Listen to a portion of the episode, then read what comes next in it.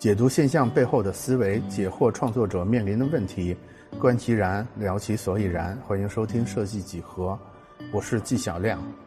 今天的内容是站酷官方直播节目《得赞漫游指南》的第六期。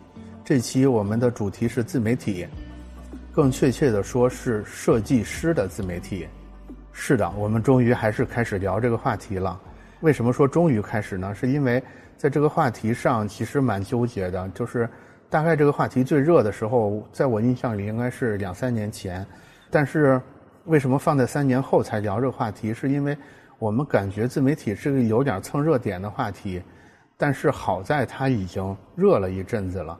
然后由于我们这种天生就不喜欢蹭热点的体质，所以这一期的直播我还是做了一些特别的设计的。这个特别的设计是什么呢？就是我们会。邀请到三个对自媒体这件事儿有着完全不同想法的设计师，来分别说明他们为什么会把设计师做自媒体这件事儿看成是完全不同的事物。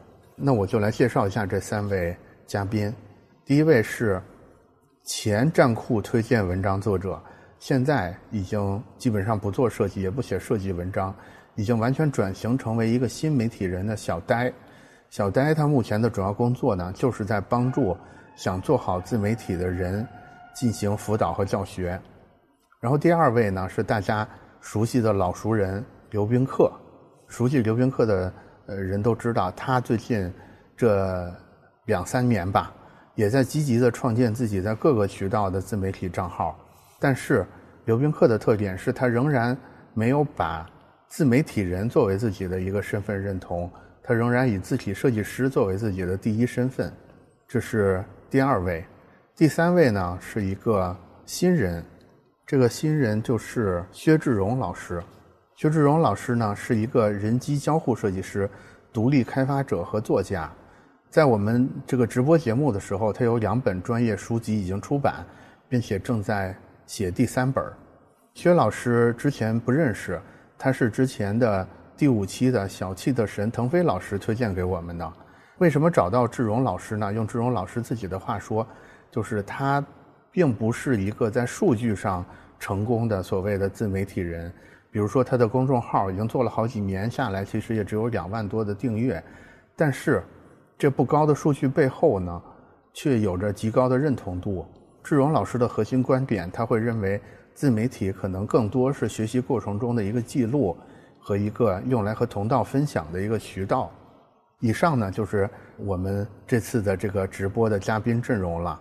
大家都看到，他们三个都是在做自媒体，但是他们对自媒体这件事儿的观点是截然不同的。那么，他们围绕设计师品牌影响力的打造，或者是学习进步，都有哪些跟自媒体相关的经历、故事和思考呢？下面就正式开始今天的内容。正好我们需要一点时间来等大家陆续都就位，在这段过程里边呢，我就简单的跟大家介绍一下我们这个系列直播这个栏目，包括我们今天做的这期自媒体的设计师意味着什么这这个主题里边我们的一个思路是什么吧。嗯，然后呃，我大概用两三分钟，用三到五分钟时间吧，把这个介绍一下。我们一边也等一下那个听众们，大家都陆续进来。我们这个系列呢叫《得赞漫游指南》，我们现在在做的其实已经是第六期了，前五期呢也都在我们这个站酷 Z 酷的视频号上有回放，包括站酷网啊，站酷在 B 站上面的账号上也都有回放的视频。这个是我们推出的对谈形式的一个直播节目。我们这个直播的特色是什么？我们会努力邀请到分别代表行业、商业。学术以及媒体等完全不同的呃这种职业角度的呃嘉宾，然后同时我们找到就是当前行业趋势或者是一个热议的话题，让这些有不同的呃立场、不同的站位的这些有经验的嘉宾去针对这个问题提出自己的看法。我们是希望呢，能通过站酷官方的视频这个直播的活动，去让大家。嗯，借助这些嘉宾的这个表述吧，能对这个话题有一个更加全面立体的这么一个视角，同时也希望呢，我们这个直播节目，呃，每一期还是保持一个相对比较轻松的，呃，一个开放的这么一个氛围。然后后续呢，我们也会把这个内容点形成专题的小视频，在很多平台发布，也欢迎大家嗯关注。尤其是今天这个节目啊，今天这个今天这一期我们的选题是自媒体对设计师意味着什么？其实我们之前在那个站库发过一些预告，然后预告里边其实有那个有设计师会问说啊有回放的，在预告在预告的时候有设计师会会问说你们为什么不邀请就是在尤其是短视频领域做得很好的这些。这些大咖来做这个分享，我我来简单的做做一下解释啊，就是大家能看到我们这一期邀请到的这个三位嘉宾，分别是刘宾客、小呆跟薛志荣老师。这这三位除了小呆老师，他现在更多就是在在这个短视频领域、在新媒体领域深耕之外，其实刘宾客跟志荣老师两位呢，一个是。自始至终就是字体设计师，是吧？另外一个自自始至终就是一个人机交互的设计师。其实他们也并没有把自己定位成一个专攻自媒体的人。我觉得这样可能更能代表大多数设计师对自媒体这个事儿一个真实的状态。也就是说，我们当然看到了自媒体这个这个新兴的渠道，它具有特别巨大的力量，但是。与此同时，我们也仍然希望保持自己作为一个设计师的第一身份，这个是为什么我们邀请到三位的原因。然后接下来呢，在今天的这个正式直播的这个环节里边呢，大家也能，我相信大家能进一步的感受到我们为什么邀请到了这几位，因为这几位呢，他们在这种自媒体或者是这种内容创作方向，其实都做了非常多的尝试跟长久的耕耘，我相信。肯定会对大家有所启发的。那现在人差不多了，我们就正式开始。那就按我这边，呃，我现在屏幕上显示的这个这个顺序，然后大家都做一个简简单的自我介绍吧。我这现在看到的顺序是宾客、志荣，然后小呆，嗯，然后大家先做一个简短的自我介绍吧。好，那就先从我开始。各位老师好哈，直播间的各位朋友们大家好，我是刘宾客，我是字体设计师，从二零一零年毕业之后呢，就开始做自由职业，开始啊做字体设计。那个时候是最早是在咱站酷网发表那个字体作品，嗯，然后这个运气比较好，嗯，侥幸上了好多次咱们站酷的首页，啊，慢慢的就积累了一些积累了一些人气哈。然后就不断发表作品，除了这个呃那个字体日记之外，呃最早就是在站酷发作品，然后慢慢的这个对字体设计就比较迷恋，然后就打算一直在做，一直做。到了一五年之后，一四年一四年哈，我是呃看到别人在做公众号，我也做了公众号，我是那个一五年创建这个字体帮这个自媒体，然后后来呢就是也在做抖音，也在做小红书，但是转入的比较晚，粉丝也比较少。所以现在还是一个这个萌芽阶段，这个努力阶段。所以说，借这个机会跟各位啊，好好取取经，这样行吧？嗯嗯，好。嗯，志荣，大家好。呃，我先呃，我叫薛志荣，然后呢，我是一个人机交互设计师。呃，我一开始是读这个计算机的，然后后面呢，从事就是交互设计，然后呢，最后还是会因为呃各种原因，就是也是兴趣的。和爱好吧，然后呢，就是还是逐渐的往人机交互方向去转。那么包括说我在一五年开始学那个交互设计，然后到人工智能，然后到人机交互的公众号文章，然后呢后面也出版出版了，目前出版了两本书籍，对，然后第三本呢也即将出版，然后第四本也写完了。对我的介绍，呃，就这么多。好，谢谢。其实大家都是设计师，我我其实也是设计师啊。然后呢，我刚开始入行的时候，我是做广告的，啊，我在广告公司画图啊，就是天天画图，画了三年之后，就觉得广告这行好像挺苦逼的，就不不太想做了。然后呢，当时就是跳到了这个互联网公司做这个呃视觉 UI，然后做了做到了第四年，第四年的时候就觉得好像，好像写写写字这块好像还有点有点那么点天赋啊，然后是就开始就开始写文章写东西。那那这个时候我在账户网也比较活跃啊，大家可能那个时候就宾客应该也都知道，而且大家我们都都互相关注的。然后呢，其实呢，这个时候呢，我有一个意识，我就觉得自己好像在做设计这条路可能走的不是太久，就就这个时候其实有意识，就已经想着怎么去转行了。那从一五年呢，一直到一四一九年的这四年呢，其实都没有完全脱离设计这个行业。虽然说做的做的这个事事情呢，跟设计已经不是很直观了，但是还是跟设计有关的。那么到一九年之后呢，就转型到抖音了。转型抖音完之后呢，就等于说是彻底就出圈了，就是不不不再做设计了。那么接触的这个人群呢，也都彻底的变成了就是各行各业的就就人，一直从一九年一直到今年二二年三年了，就是一直在做抖音运营相关的这个啊这个工作啊，大概是这个样子啊，寇哥，嗯嗯，然然后那个因为因为小呆现在算是深耕在。自媒体这个这个领域的嘛，所以咱们咱们下一轮的这个详细聊一下我做自媒体的经历和中间的心路历程，就按刚才的顺序再倒着来吧。就是小戴开头啊，是是我先说，是吧？就做自媒体的一个心路哈。对对，是因为因为因为我我就是我也蛮好奇的，就是原来设计也做的挺好的，对吧？然后后来。呃，后来后来突然，我记得我我印象里最深的其实是你在做 H 五，呃相关的文章那段时间，因为那段时间也也正好是你在站库最活跃的那段时间啊，对对，就是就是这个转变是怎么变成的？包括从 H 五又转到这个短视频这个领域，我我还是特别想知道，就是中间这些心路历程，包括有什么推动你的事件啊等等之类的，嗯。就是呢，这个要要说来呢，就聊到上学了。上学的时候呢，就觉得哇，我觉得如果能写本书啊，能出个什么传，这就很牛逼，就就很不得了，就有有一个这种想法嘛。然后呢，就一直，但是呢，我是做设计的嘛，就一直从事设计工作。那刚开始呢，做的也不好，就得努力嘛，得先让自己能够站住脚，然后让别人觉得你还行。啊，那这就用了三年的时间，做到第三年的话，就设计做的还行。那这个时候呢，就觉得好像好像就是因为在学校学的设计跟在工作里面做的设计它是不一样的，就充分的体会到那种啊，就是那种大红底大金字原来是对的，就那种感觉，就是这种营销的东西原来是对的，就是会有一种感感受，然后就开始在网上发文，在网上发文，那么写了那是哪年啊？呃，二零一四年。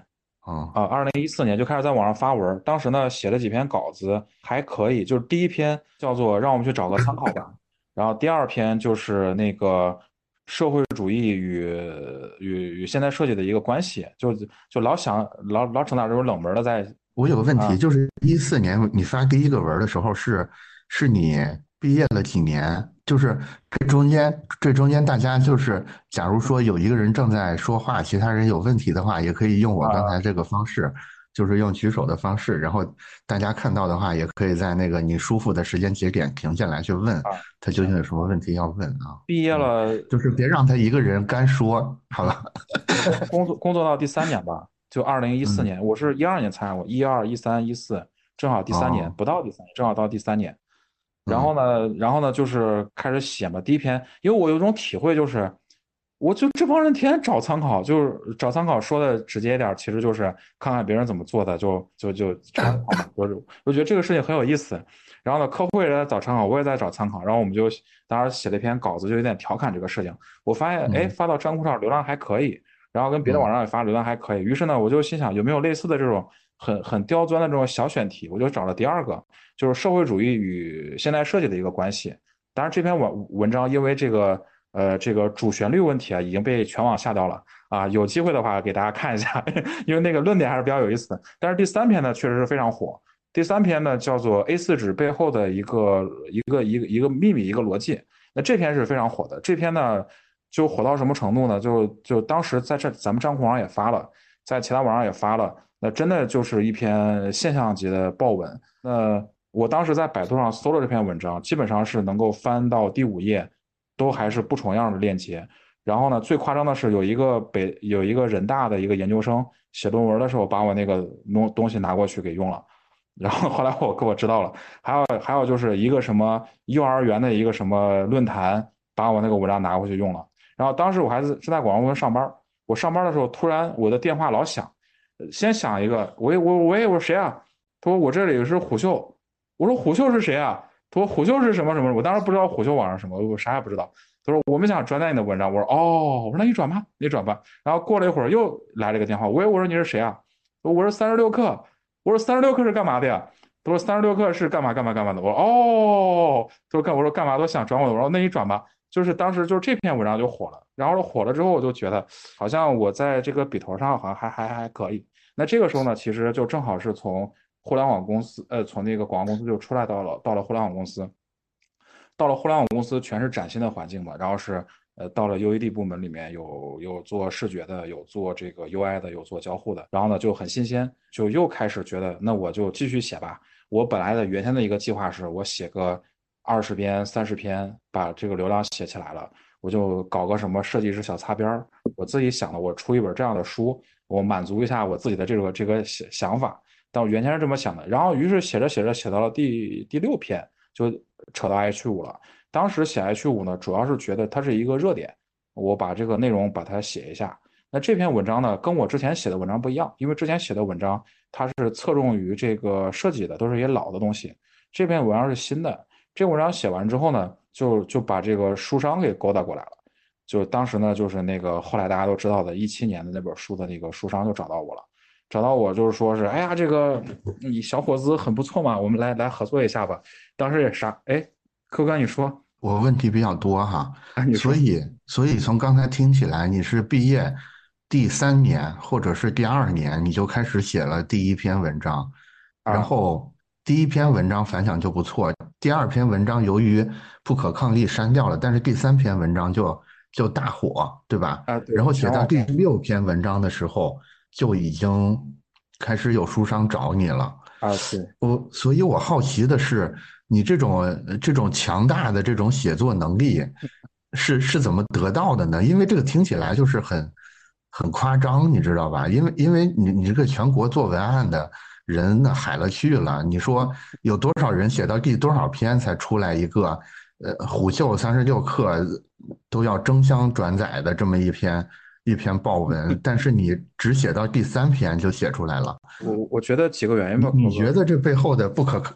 背后的那个原理是啥呀？我觉得几个原因吧。第一个，首先呢，那个年代的内容比较匮乏，它跟那个年代跟这个年代不一样。就是一四一五年的时候，整个网络的这种内容是比较匮乏的，没有现在这么多。就是本身好内容是容易出来的，这第一个。第二个呢，就是不得不说，当时的账库的影响力呢，在圈内，因为我是先在账库首发的，好多人其实是从账库扒走的。呃，然后呢，其实这第二个就是呢，我们网站呢。确实是影响力很大，因为我的文章在账户上发完之后，是会被别的平台给扒走的，而且那时候版权什么的保护的也不是很好，基本上就是 Ctrl C Ctrl V 就给你拿走了，就很快，就就就就马上全网都是。然后然后这是第二点，第三点呢，就是我觉得那就是内容问题了，就是当时的选题我找的比较的特别，就是这种选题基本上没有人会写。呃，基本上没有会写。其实我当时就是定位就是冷门的这种设设计史的一些花边新闻。但是为什么第三篇能爆呢？我感觉是因为这个东西带有普遍的共识性，就是就是 A4 纸大家全知道，现代设计我们自己做设计人知道。当然你说其他行业人谁还知道什么叫现代设计？对这个东西是没有没有没有没有感知的。但是 A4 纸这个东西是所有人都知道，它都是生活里面的一个非常常见的一个物件，大家都都知道。所以说，大家看到这个东西，它有它有感知。这个话题呢，首先具备一个普适性啊，它就大家都知道，大家都都清楚。然后呢，我我在论点的时候，这个论点也比较特别，就是我讲到了呃比例的关系，德国工业标准比例一直追溯到了文艺复兴当时的一比一点六一八。所以说我把这个点挖的又很深。然后是当时呢，我为了写这篇文章呢，我是到了典藏图书馆去查查的资料，因为因为我需要一些图，就是一些这个。比如说一比一点四一四啊，一比一点六一八呀，一比一比根号二，一比根号四这些比例图，这些比例图是网上是没有的。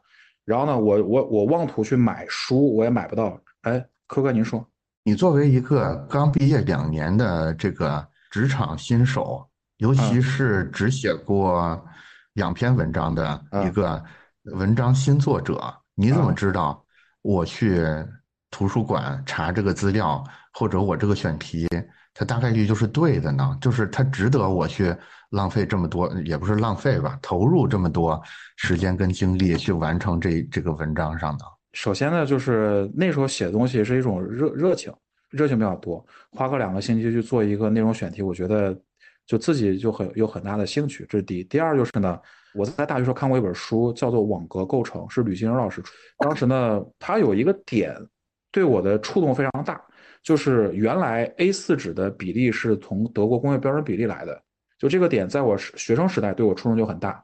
当我重新做内容创作的时候，我就在脑子里思考。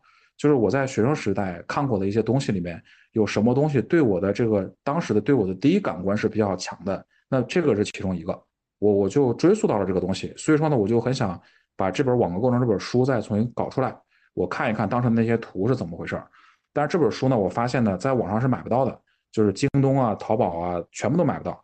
然后呢，图书馆里面也没有，就只有一个地方有，就是典藏图书馆，就是那种大门铁的，就是有个方向盘的那种。就呜，就就那那种图书馆有这个书，然后没办法了，我就去办了一张金卡，然后呢，我就过去了。过去完之后，人家还不让你把那个书拿走，还得去拍照。当时拍了一些照，因为那些图网上全部找不着，那些图全部都是一些这个就是方圆的一些比例的一些测测算图啊。然后当时就做了篇文章，反正科科我继续往往后说，这个反正不是阶段性的一个事儿吧。呃，然后呢，就是那我继续往下说了，口哥，嗯嗯。就往下说了，这块就不不展开说了。然后呢，书商又找到我了，因为你本身就你本身就想想写书，然后呢，书商又找到你了，你这会儿肯定会很开心，你不会考虑那么多的，你啥都不会想的，那就签吧，就签吧，就直接就签了。当然后面有很多坑啊，这是后面的事儿。当然了，就一七年呃一五年的时候，就跟这个书商就签了一个合同啊，就是书商也很开心，我也很开心，就是说你准备吧。但是呢，就是开始去写这个书嘛。开始写这个书的时候，就是脑门一热，热了两个月之后，发现这事儿不对。怎么不对呢？哎，我觉得这事儿不对呀。为啥不对？你比如说，这个这个宾客老师要写本字体的书，那正常逻辑是，那我得看看市面上字体的书都长什么样，对吧？然后是看看人家怎么写的，大纲怎么列的，对吧？内容怎么怎么写的？像薛老师如果要写一个交互的书，肯定是要看看市面上交互的书都怎么做的，怎么写的。但是我这个行业，它可是一本书都没有。你知道吧？就一本书都没有，对吧？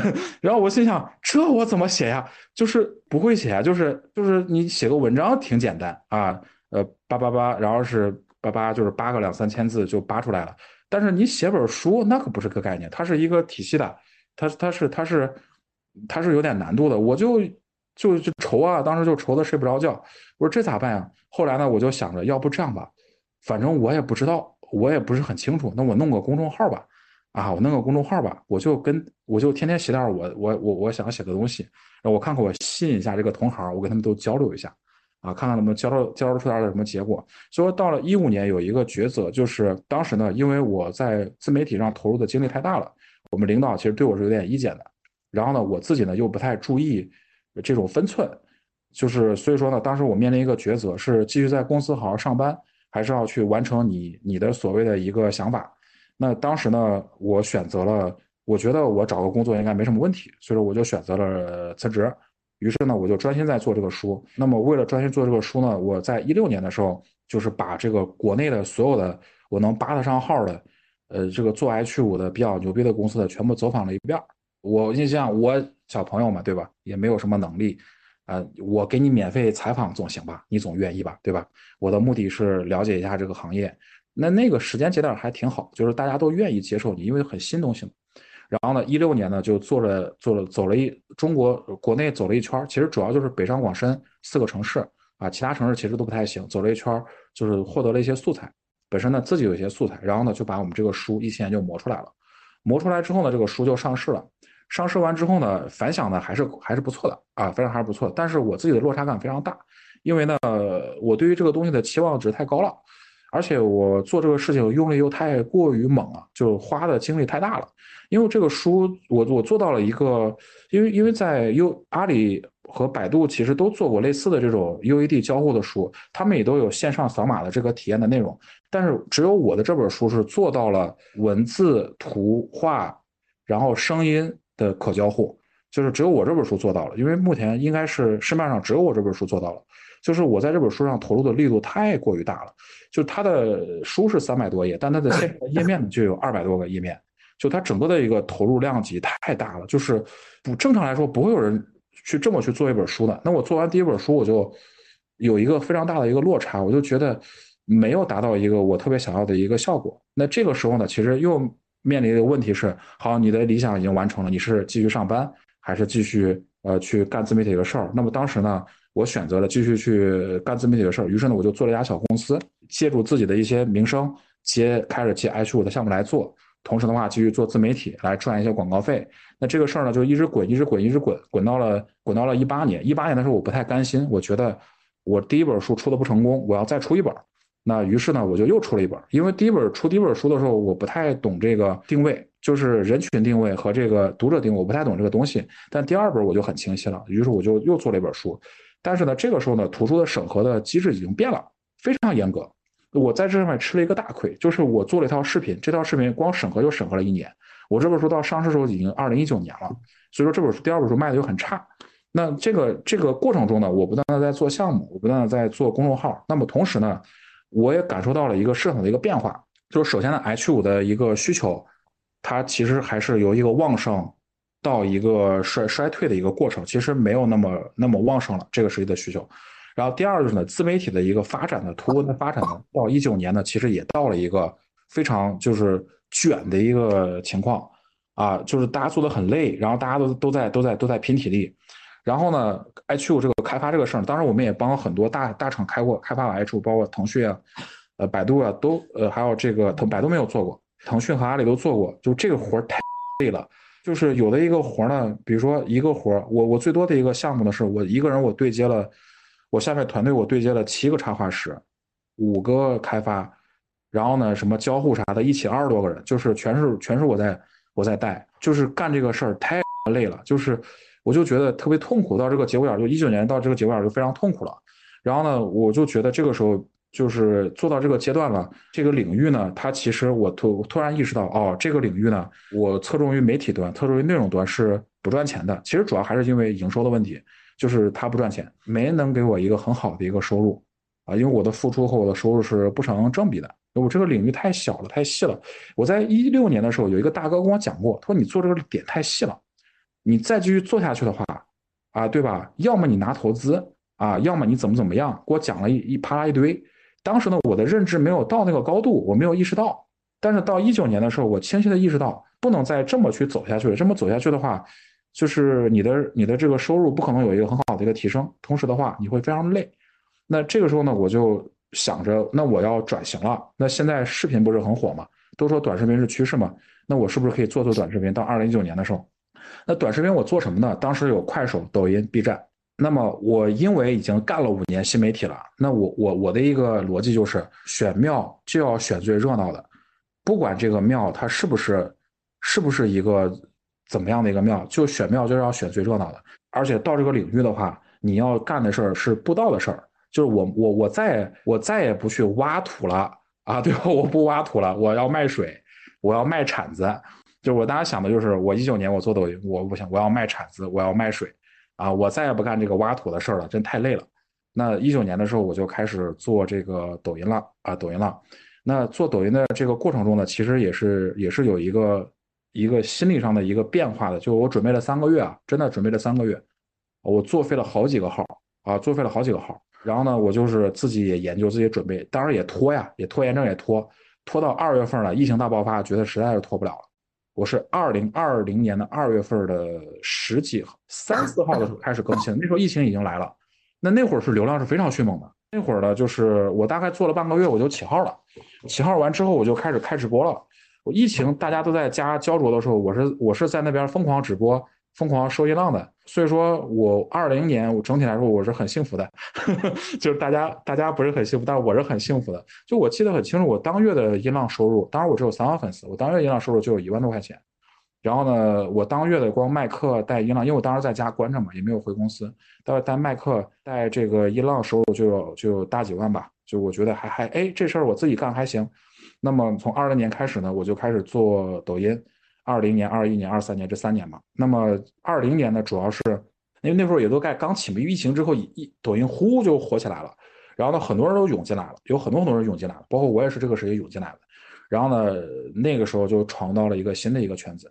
那这个圈子呢，刚开始你没有意识到它和其他圈子有什么不一样，因为之前我们做虽然做自媒体，但这个自媒体的圈子还是以创意人、广告人、设计师为主的，就大家其实挺规矩的，就大家做事其实挺规矩的，就是一板一眼的，都很讲江湖规矩啊。比如说给你签个合同啊，给你，比如我说好了或怎么怎么样。但是来到这个领域，我发现呢，我靠，这个完全不一样。这边的什么人都有，尤其是那种之前干微商的，之前干这个什么会销的这些人，开始接触了。刚开始呢也就新鲜，哎，您是干什么的呀？我是干会销的。我哇，会销是干嘛的？哎，我们就是那个大会怎么怎么，哎，听着好玩有意思。后来就开始跟人打交道，合作合作项目。然后呢，合作的过程中，发现呢，就是完全完全不一样，就跟我们的这个这个江湖规矩 完全不一样。然后呢，于是呢，就是比如说，比如说二零年年底，我跟一个公司，现在是抖音的一个头部公司了，合作了，就就出现了很多问题，然后是就搞得我很不愉快。然后呢，就就到了二二一年，二一年的话，当时呢，就是整个的，也就是又重新做了一个公司，重新做了一个公司，是专门做抖音的这个培训的公司。然后呢，就是开始做，做到了年底呢，又我又我我又出了一个事儿，就是我的一个同行又嫖了我的课，他们会觉得我很奇怪，他们觉得。你这个人怎么这么较真嘛？抄你一下怎么了？对吧？就是嫖你一下怎么了？这不是很正常吗？然后我我就会很奇怪，因为你为什么会抄？为什么会嫖我？就是我会发现我的这种思维逻辑，这种线性思维逻辑和他们那个思维逻辑是完全不一样的。他们对于内容的态度跟我也是不一样的。然后因此我很困惑啊，很困惑，一直到现在其实我也很困惑。那到了二一年年底呢，我跟我们同行的一个特别所谓的一个 top one 吧，就是在网上大打出手，开始。开开始喷啊，这个事儿大家可能不知道，就当时可热闹在我们这个圈子，我是我是我们这个圈子最大的一个瓜。我当时直播间最高的时候一千多人，每天都一千多人在那儿过来听我吃瓜。当然了，同时卖课卖的也还可以。然后二一年之后一直到二零年，二零年的话，基本上上半年的话，整个营收包括这个增长非常好啊，就是整个公司开的非常好。那我也非常累，那以至于累到什么程度？累到我我我去了医院啊，我去了医院，然后是因为长时间的。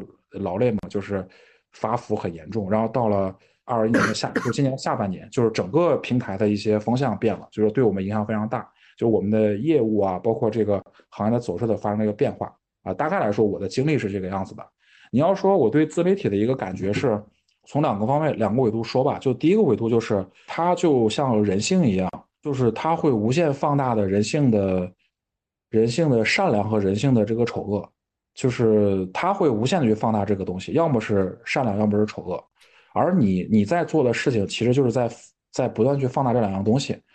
你要么去放大丑恶，要么去放大这个就是温暖，就是这两样东西吧。你只有这样才能获得流量。然后在这个过程中呢，不断的你会发现，你会成为一个舆论引导的一个一个舵，就是你会有这种意识，我要影，就比如说我发一个东西，我是为了要影响某一类人的，我是为了要让某一类人。我是有目的的，就是比如说，不管是什么目的，精神上的目的，或者说消费上的目的，我会发现呢，就是这个东西是一个媒体是一个挺厉害的手段的，就是掌握了掌握了媒体，真的就是可以说掌握了人的这种思维的这种感觉。所以说，我现在对于社会新闻什么的，就像是我身边有人会说，你怎么这么冰冷呢？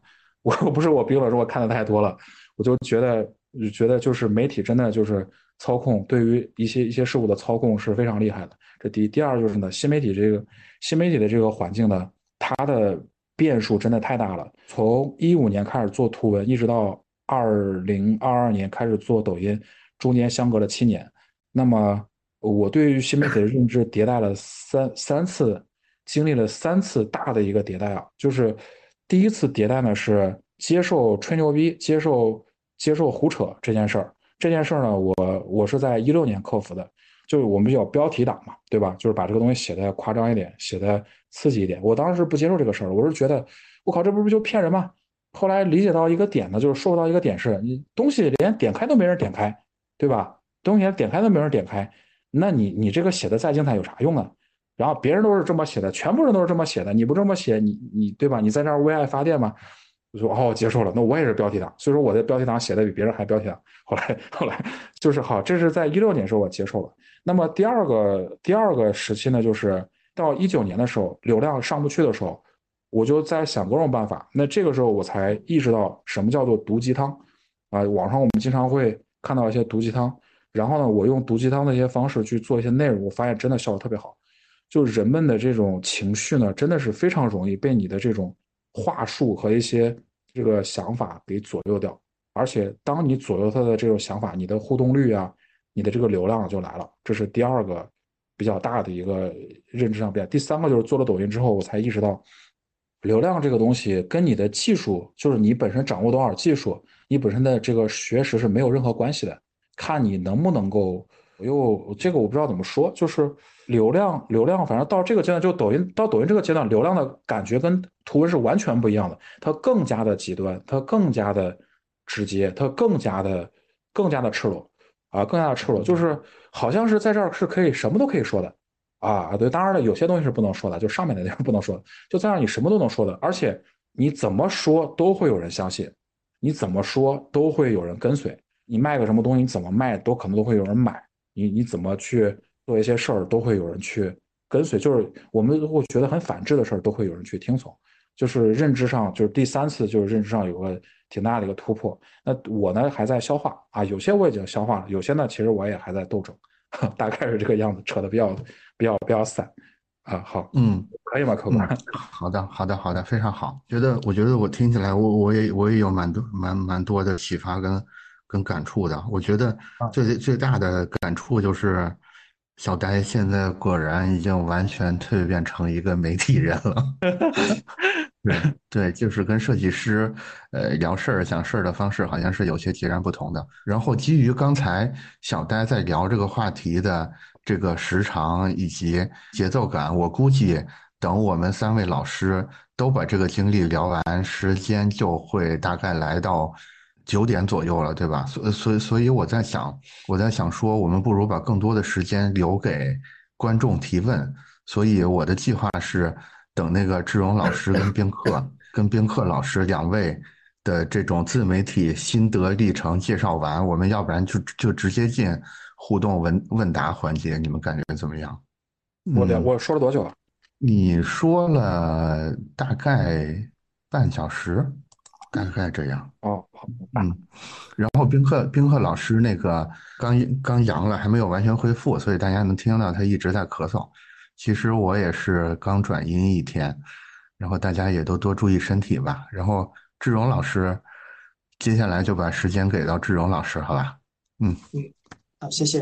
呃，我是一五年二月份的时候开始写公众号，呃，那时候是我大四寒假的时候，对。当时写公众号，其实更多是想去把自己的一些想法把它写出来。然后我重新看回一下第一篇公众号，写的就是跟 VR、AR 相关的。呃，然后后面的第二篇是写我读过的一百本书是什么。第三篇就是写这个交互设计师要去学技术嘛。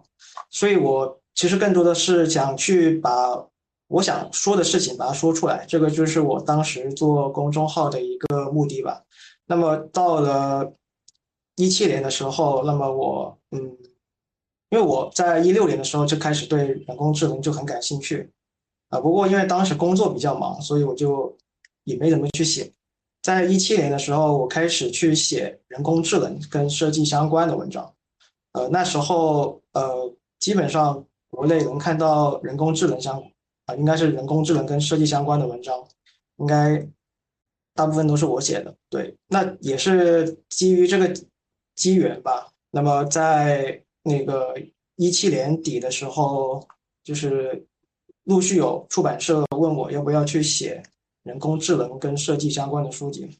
啊，其实当时我其实是比较拒绝的，因为当时觉得自己才工作两年多一点点，然后就写书，就觉得。可能有点太太早了吧，但是我想了一下，就是如果能去写这本书的话，那我觉得对自己价值还是挺大的。而且当时呃，我知道就是人工智能跟设计的书，当时是国内外都没有的。那如果能起码能写出国内第一本的话，那那我觉得还是对我来说也是一个比较小的一个成就吧。所以我就在一八年的时候就跟清华出版社就签约了，然后呃也就花了半年时间吧，然后把第一本书写出来，然后啊刚好也是国内第一本跟人工智能跟设计相关的书。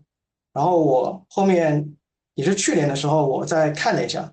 哦，原来这本也是国外，就是在亚马逊里面，如果搜人工智能跟跟设计相关的书，第一本都比我第一本书晚了，可能有七个月吧。所以我觉得这个事情对我来说也是一个比较有趣的事情。然后这本书也之后也也做了一个做成一个大学教材吧。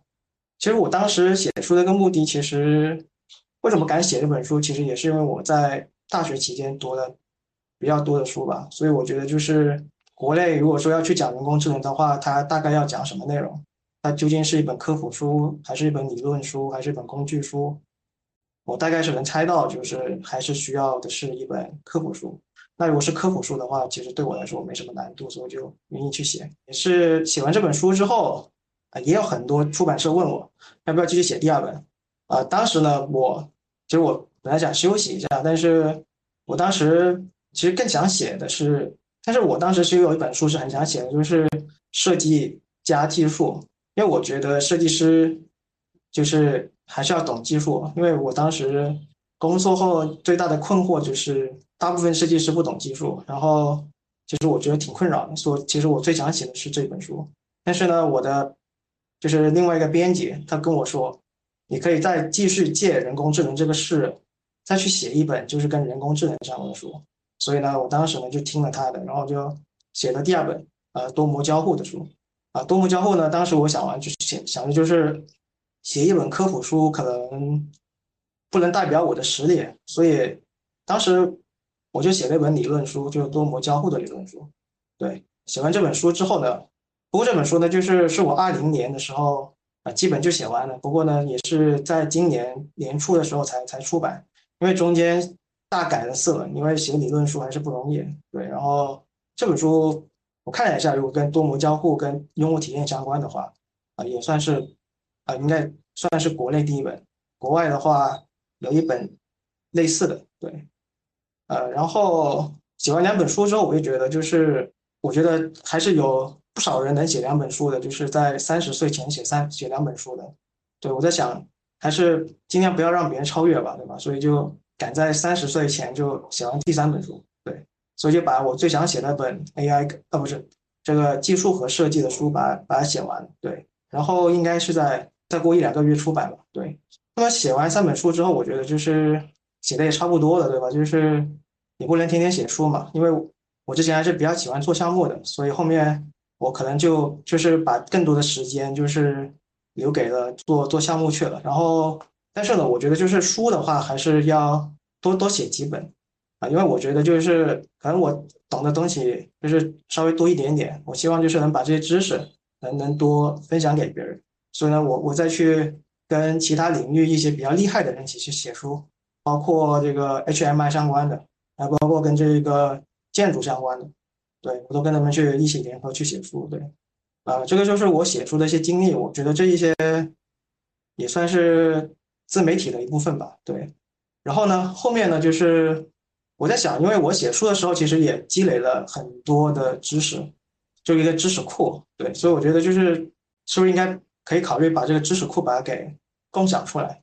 所以呢，也是啊，在今年四月份的时候，也做了这个人机交互设计知识库的这个知星球，对，对。然后。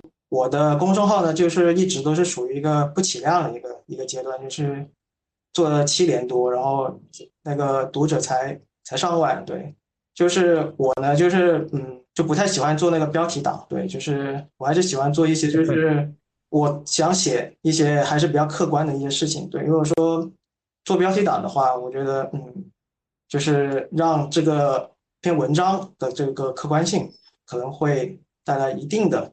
一个一个一个损失，所以呢，对，所以呢，我的还有包括说我中间一段时间都没有没没有更新公众号，所以公众号其实一直处于一个就是不及格的一个状态。但是我最近发现，就是影响力还是很重要的。如果说你要想成为一个比较厉害的设计师吧，对吧？就是你看国外的，对吧？袁研斋，对吧？他们其实他们为什么会传到中国？除了他们有作品以外，其实他们的影响力也是一个非常重要的一个一个因素。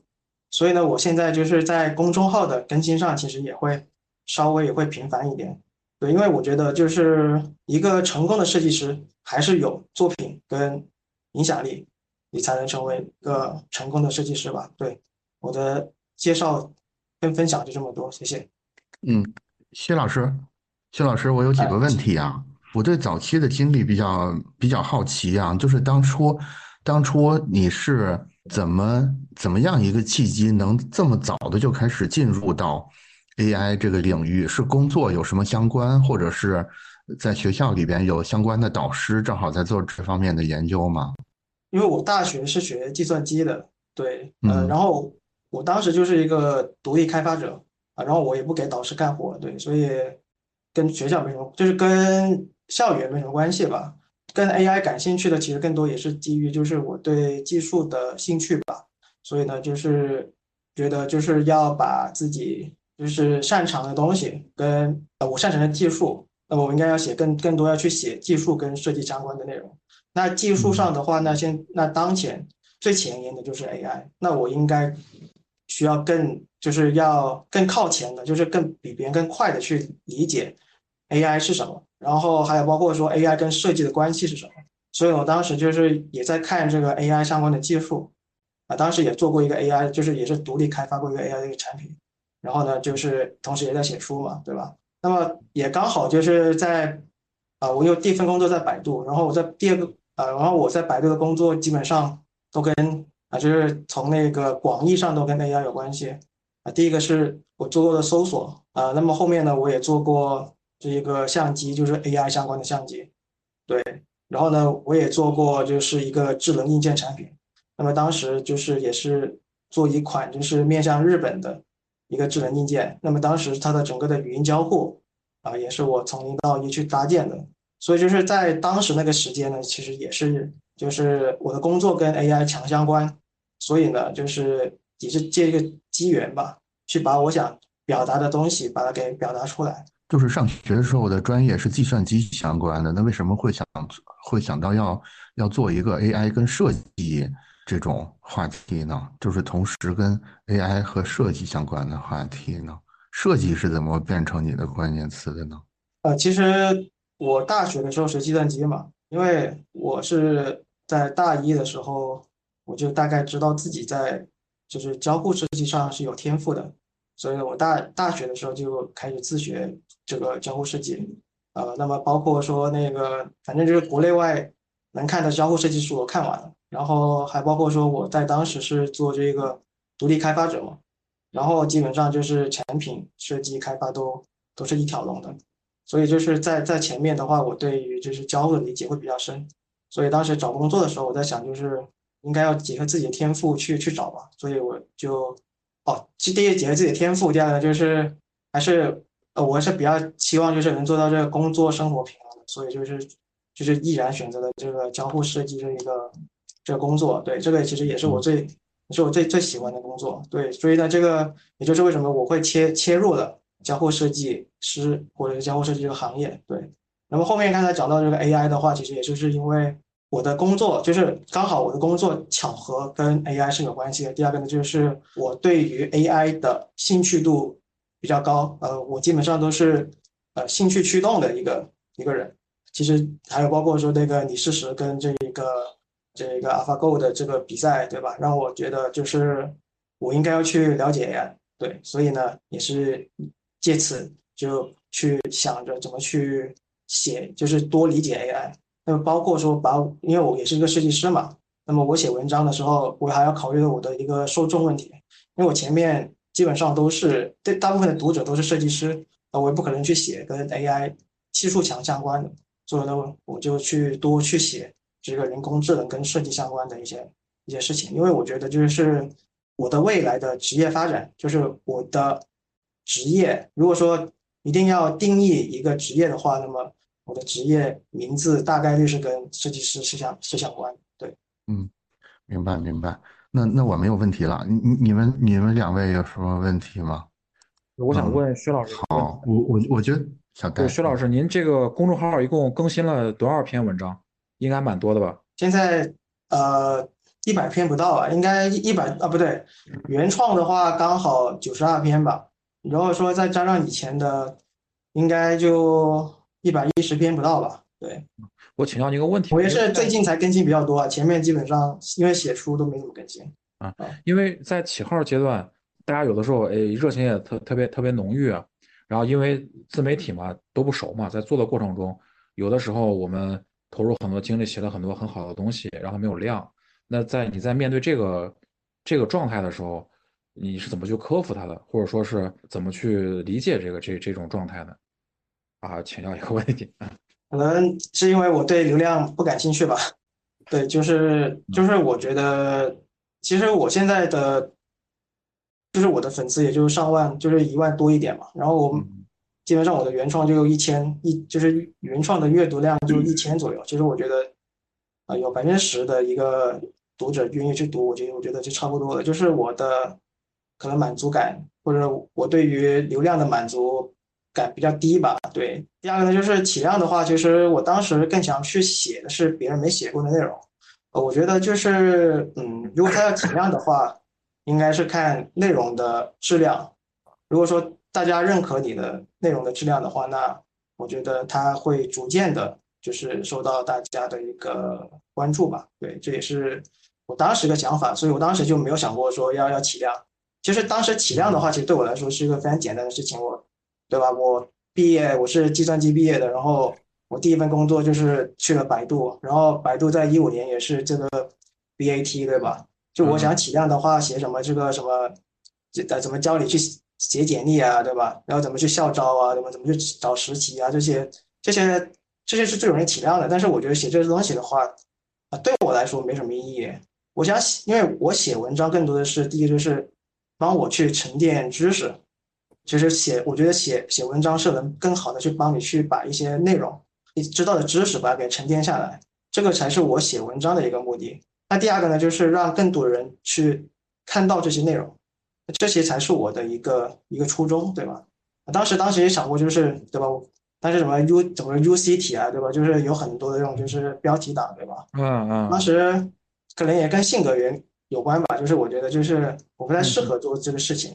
对，所以我觉得就是啊，但所以我也没有去做，对吧？对，所以可能是因为我对我对流量的期待感没那么强，对，体验一下可能就不一样了。好，没有问题了，没有问题了。啊，对，所所以刚才刚才大家能能明显的感觉，我觉得到现在其实大家应该已经能感觉出来我们的设计思路是什么了啊。大家能看到小呆跟志荣在流量跟标题党的这个方向上有截然相反的两种观点。对，接下来呢，可能就是在这两种观点之间的刘宾客，他会更稍微偏向哪一种一点？我们把 时间给到宾客。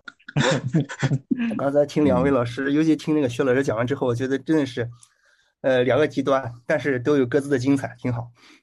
呃，那我就说说我自己哈。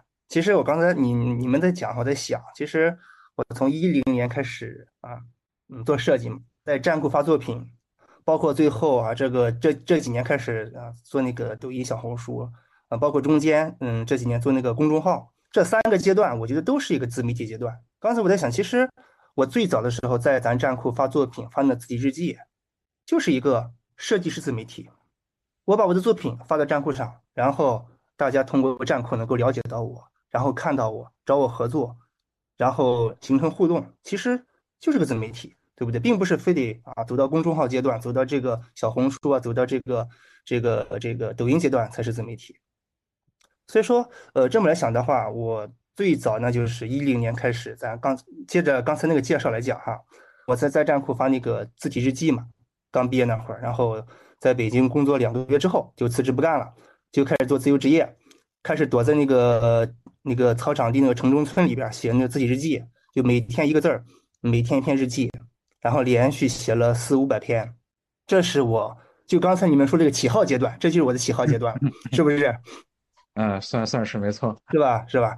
那个时候，而且，刚才正好那个小戴老师也说到过，就是在你刚开始做的时候，恰好别人做的不多，这个行业还不是那么的火，你就更容易起号，对不对？嗯所以说那个时时间段做字的哈，我之前其实在文章里面写到过很多次啊，做字的做字体设计的不多，字体设计没那么火，而我这个字体日记呢，又比较特别，也比较个性，大家喜欢吃瓜，喜欢看，所以说就能够啊在站库，然后就慢慢的啊得到了更多关注，是吧？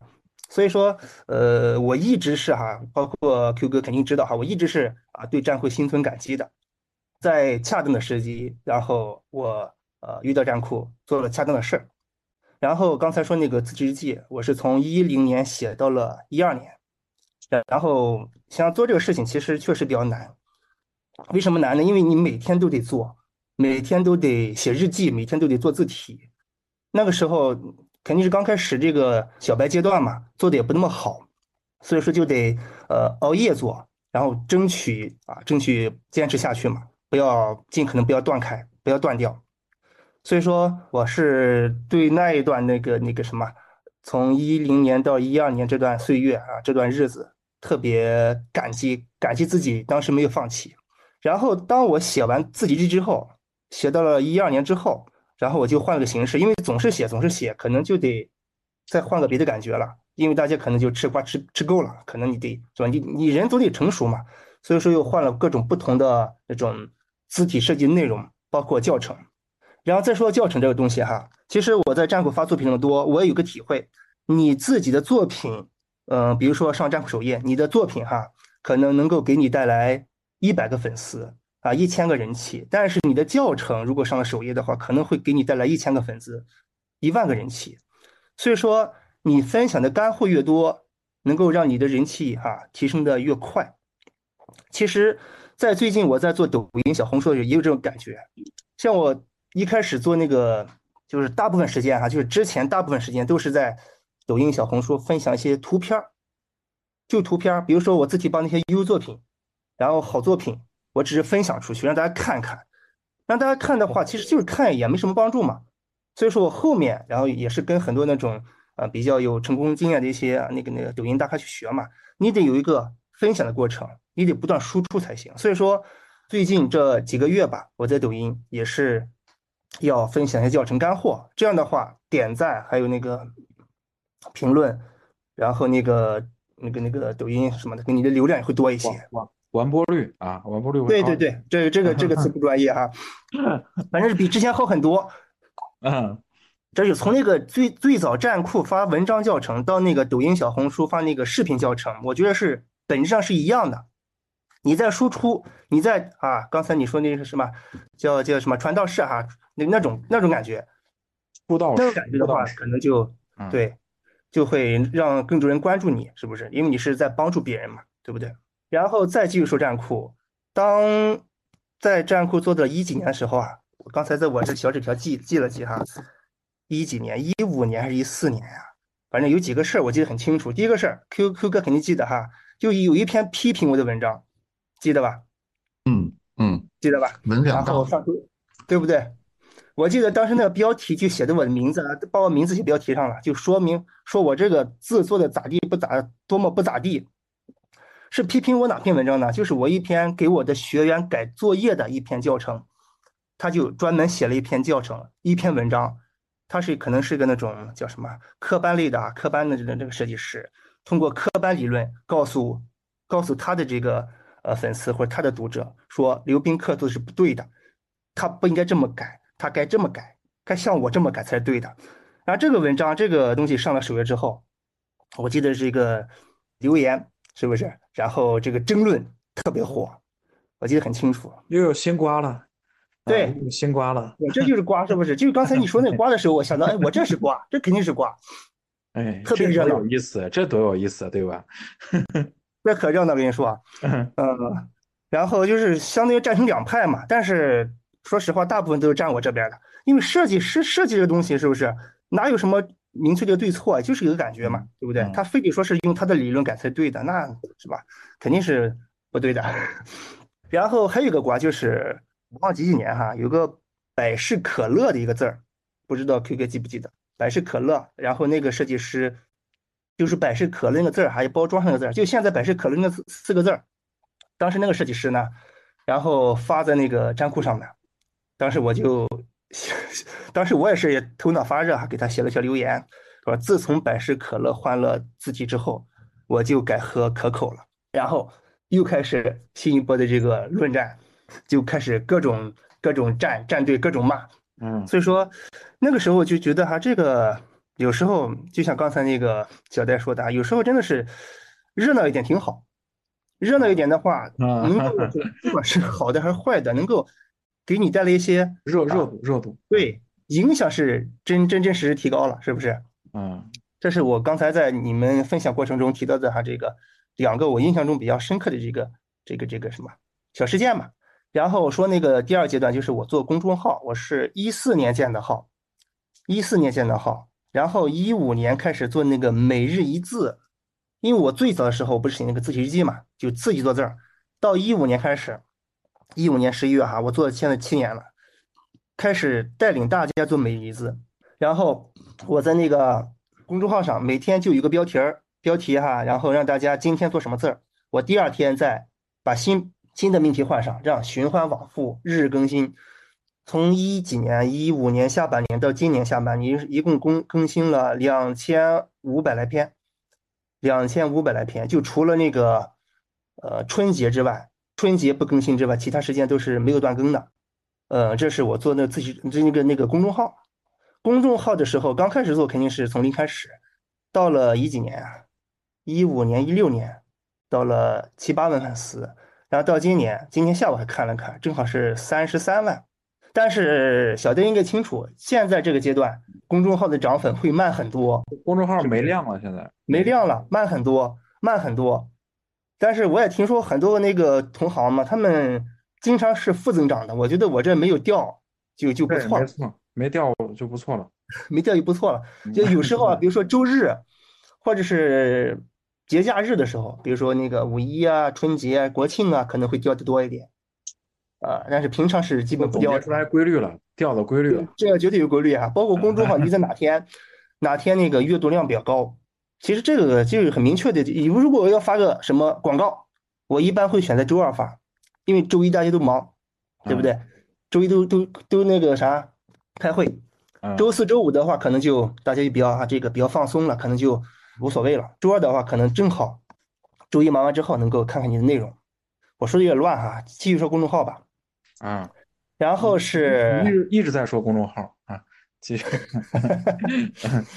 嗯，然后这不从一五年到二一年的下半年，我一直是晚上更新，因为我这个公众号内容每天更新嘛，跟别的地方不一样，我没法提前准备，是不是？你可能写个文章，我是吧？预定到几点我就发出去了，那其余时间就不管了嘛。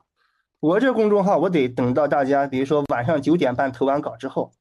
九点半投完稿，我我九点二十九下载都不行，我必须九点半，必须九点半去下载，或者九点三十多，然后利用二十分钟时间，多少分钟时间把所有作品下载好了，然后这个解压开，然后再从里边去选出好作品啊，比如说一百个、二百个，我选出几十个我觉得不错的作品作为上榜作品，然后再选出几个这种问题比较典型的进进行一个点评，所以我这个公众号。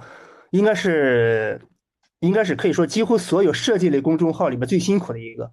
首先是每天必须更新，而且是必须按照点更新，按照时间点更新。然后从去年年底开始，我觉得晚上熬不下去了，所以今年今年年初哈改成早上更新了，改成早上了。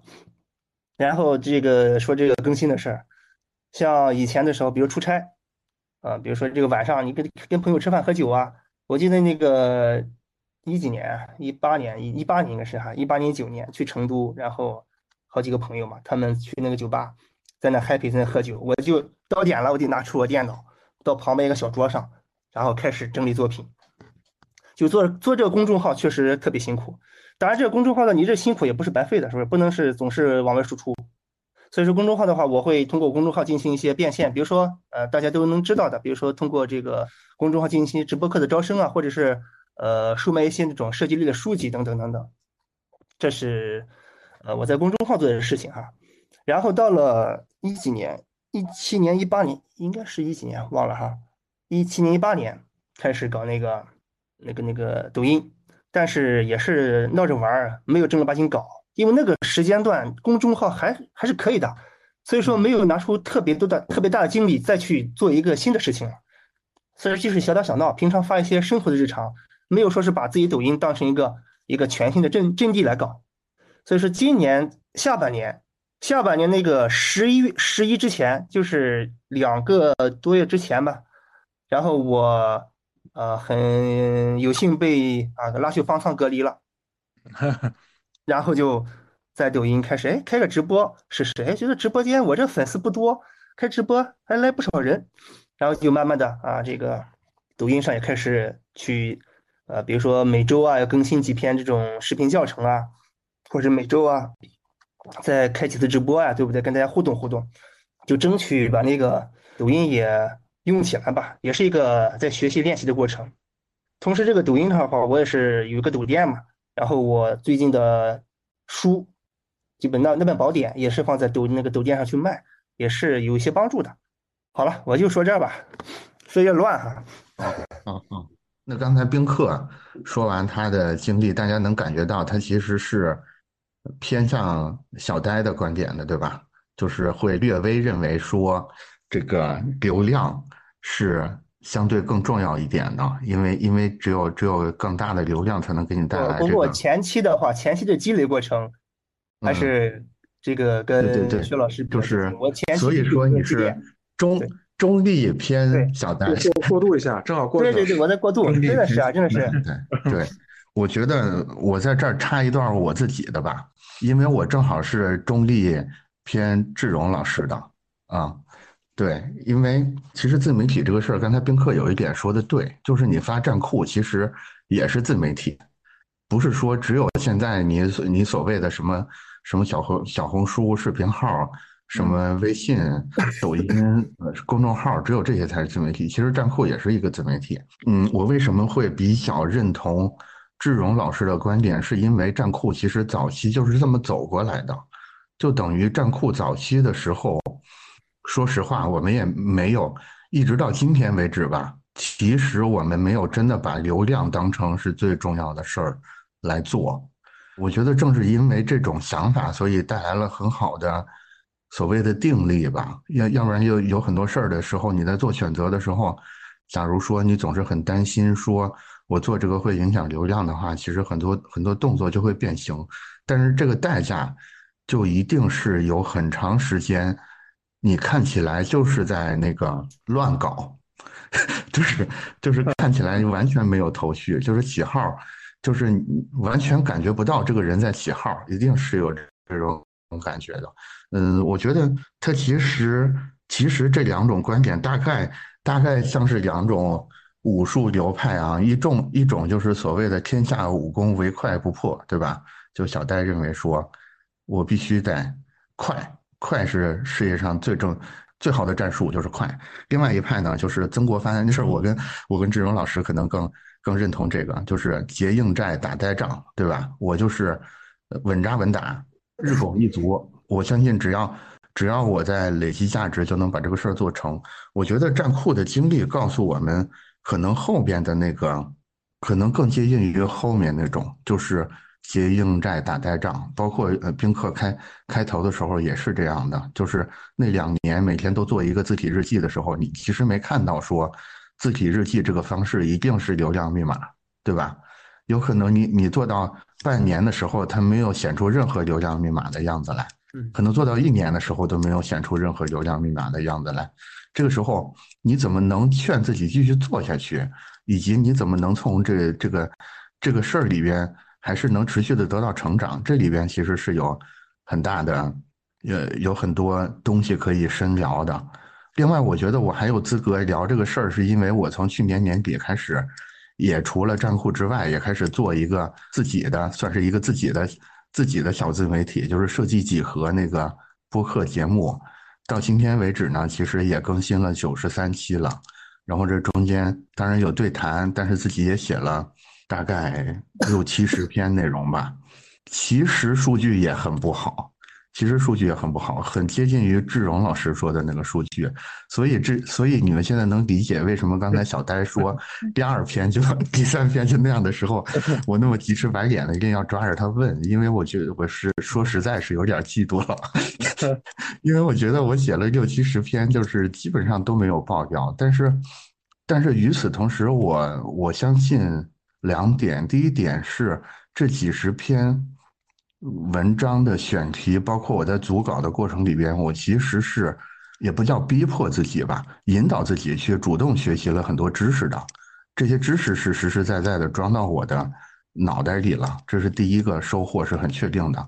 第二个收获很确定的是，我相信很多文章不火的原因，是因为它发表的时机不太对，比如说它发表的太早了，比如说很典型的一个是。我大概第三篇文章就是一个关于虚拟偶像的文章。其实怎么说呢，在学术界看来，当时虚拟偶像这个事儿已经有点过气了。我其实也是抱着写科普的这个想法写的，但是写完之后仍然没有人看。大概是又过了半年的时间，满街都是虚拟偶像。也就是说，如果我半年之后才写这篇文章，说不定就踩中那个点儿了。我相信。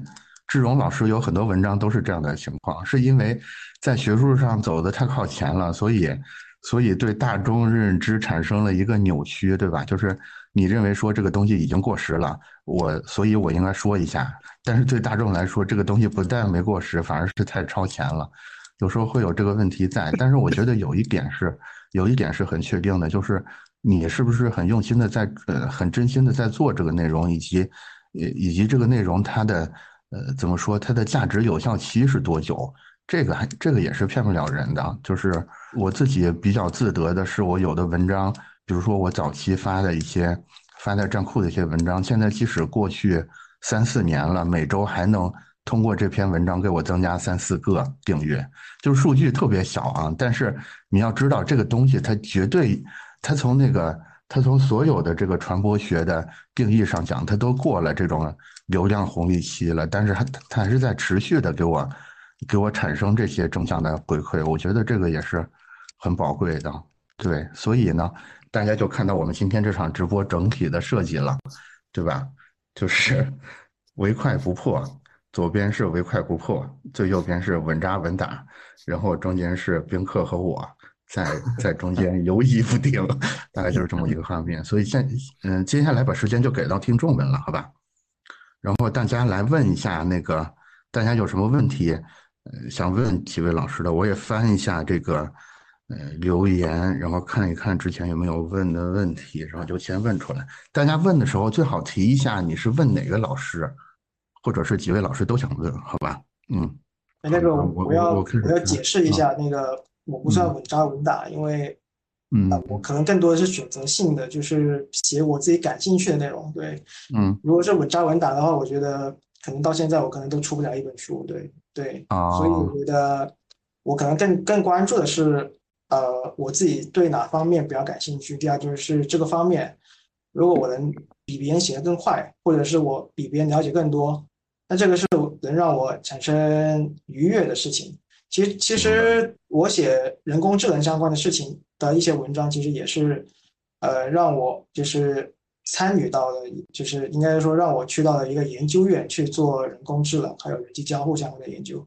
其实我是我觉得就是更多是选择吧，其实也不是稳扎稳打。对我觉得流量其实大家都会追求，只不过是看追求的度有有多大。我可能觉得流量对我来说。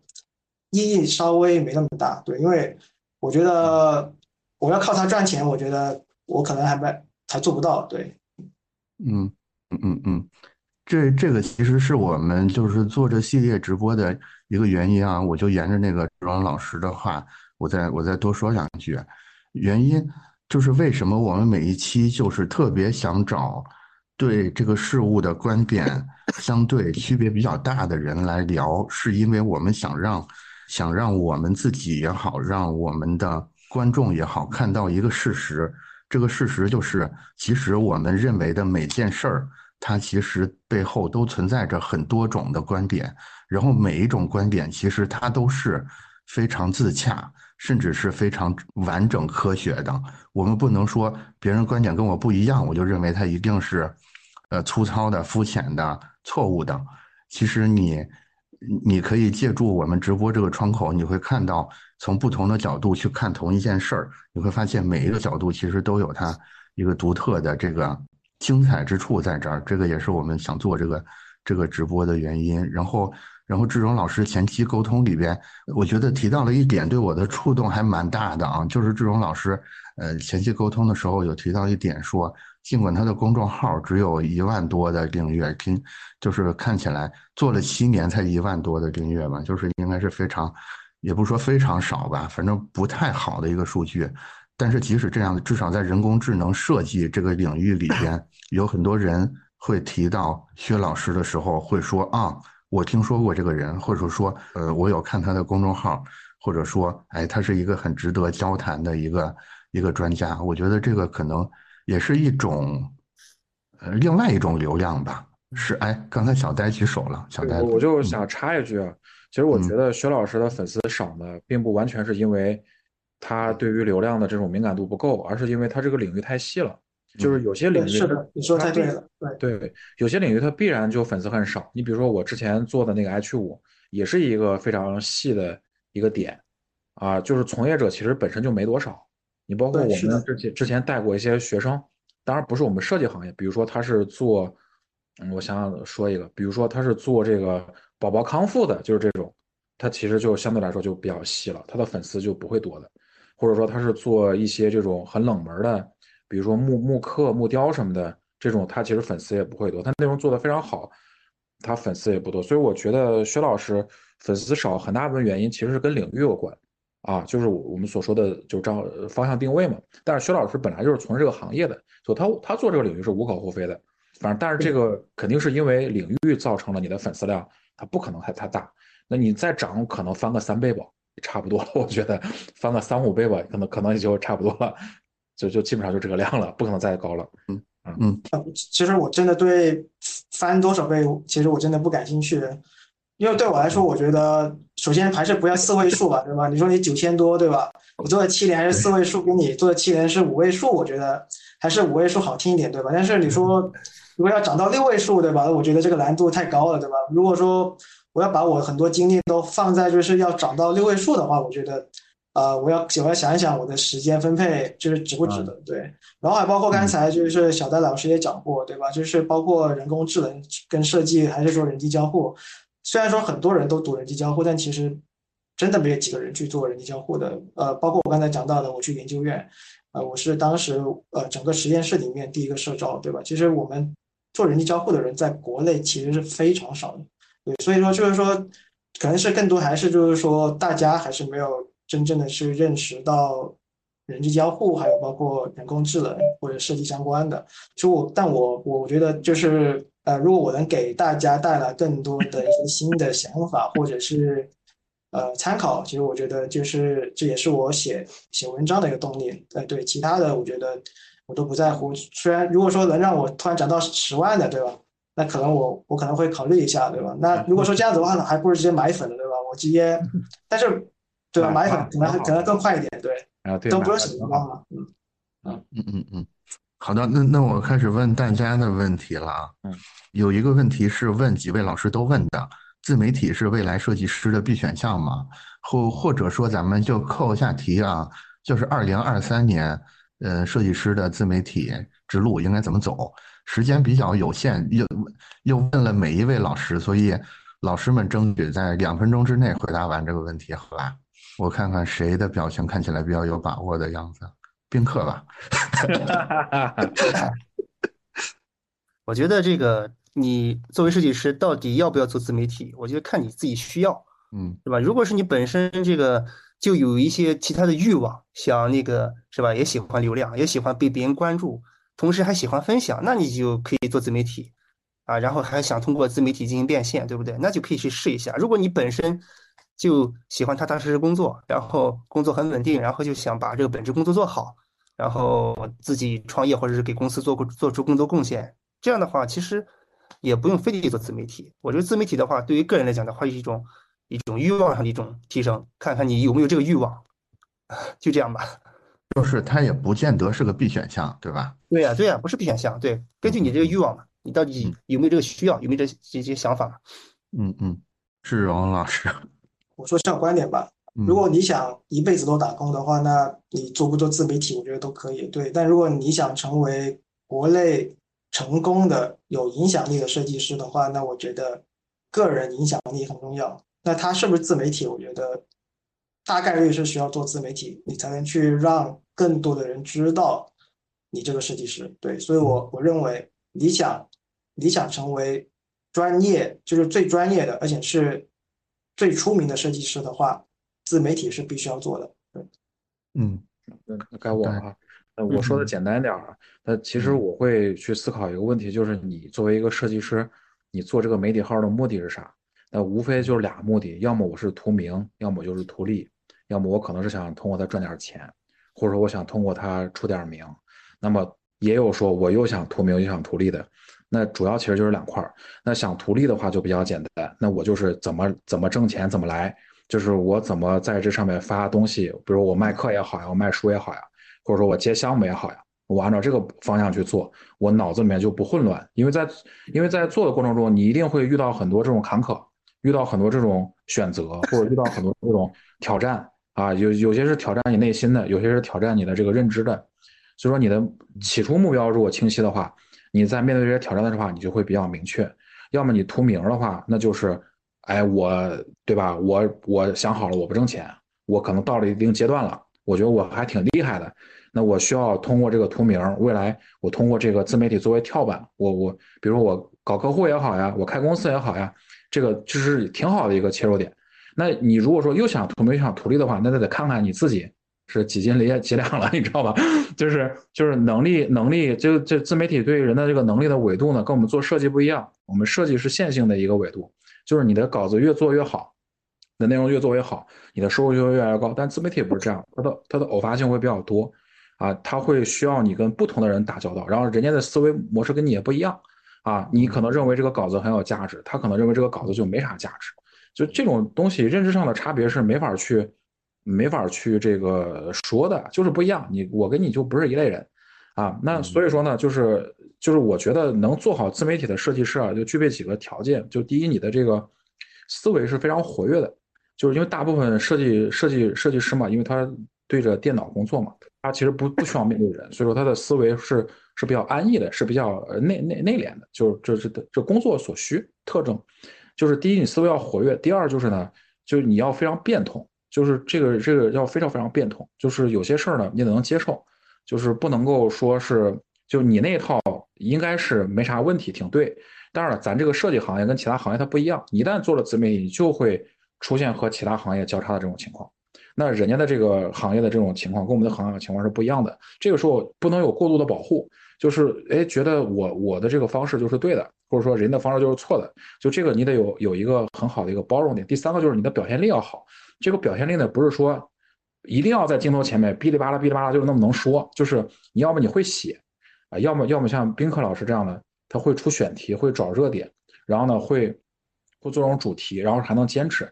要么你你产出要 OK 的啊，其实就这三点挺挺挺重要的。你具备其中两个点，应该自媒体会做的不会差。但前提还有在这个前提之前，就想好你的目标啊，这样会让你不迷惑。要么就是图钱，就图名；要么就是图利；要么就是你两个都想图的话，你就看看你自己。对吧？先照照镜子吧，看看自己是一个什么档次，呃，大概是这个样子啊。嗯，对，反正总结下来就是别走到半截突然变卦，对吧？对，浪费时间嘛。要么你要做，你肯定要做，你要做这个事儿，你肯定要结果嘛。要不然你干嘛做这个事儿？你还不如你有这个空闲时间，你看看电影，或者说你再做点稿子，提升一下自己的专业能力呢，对吧？嗯，啊。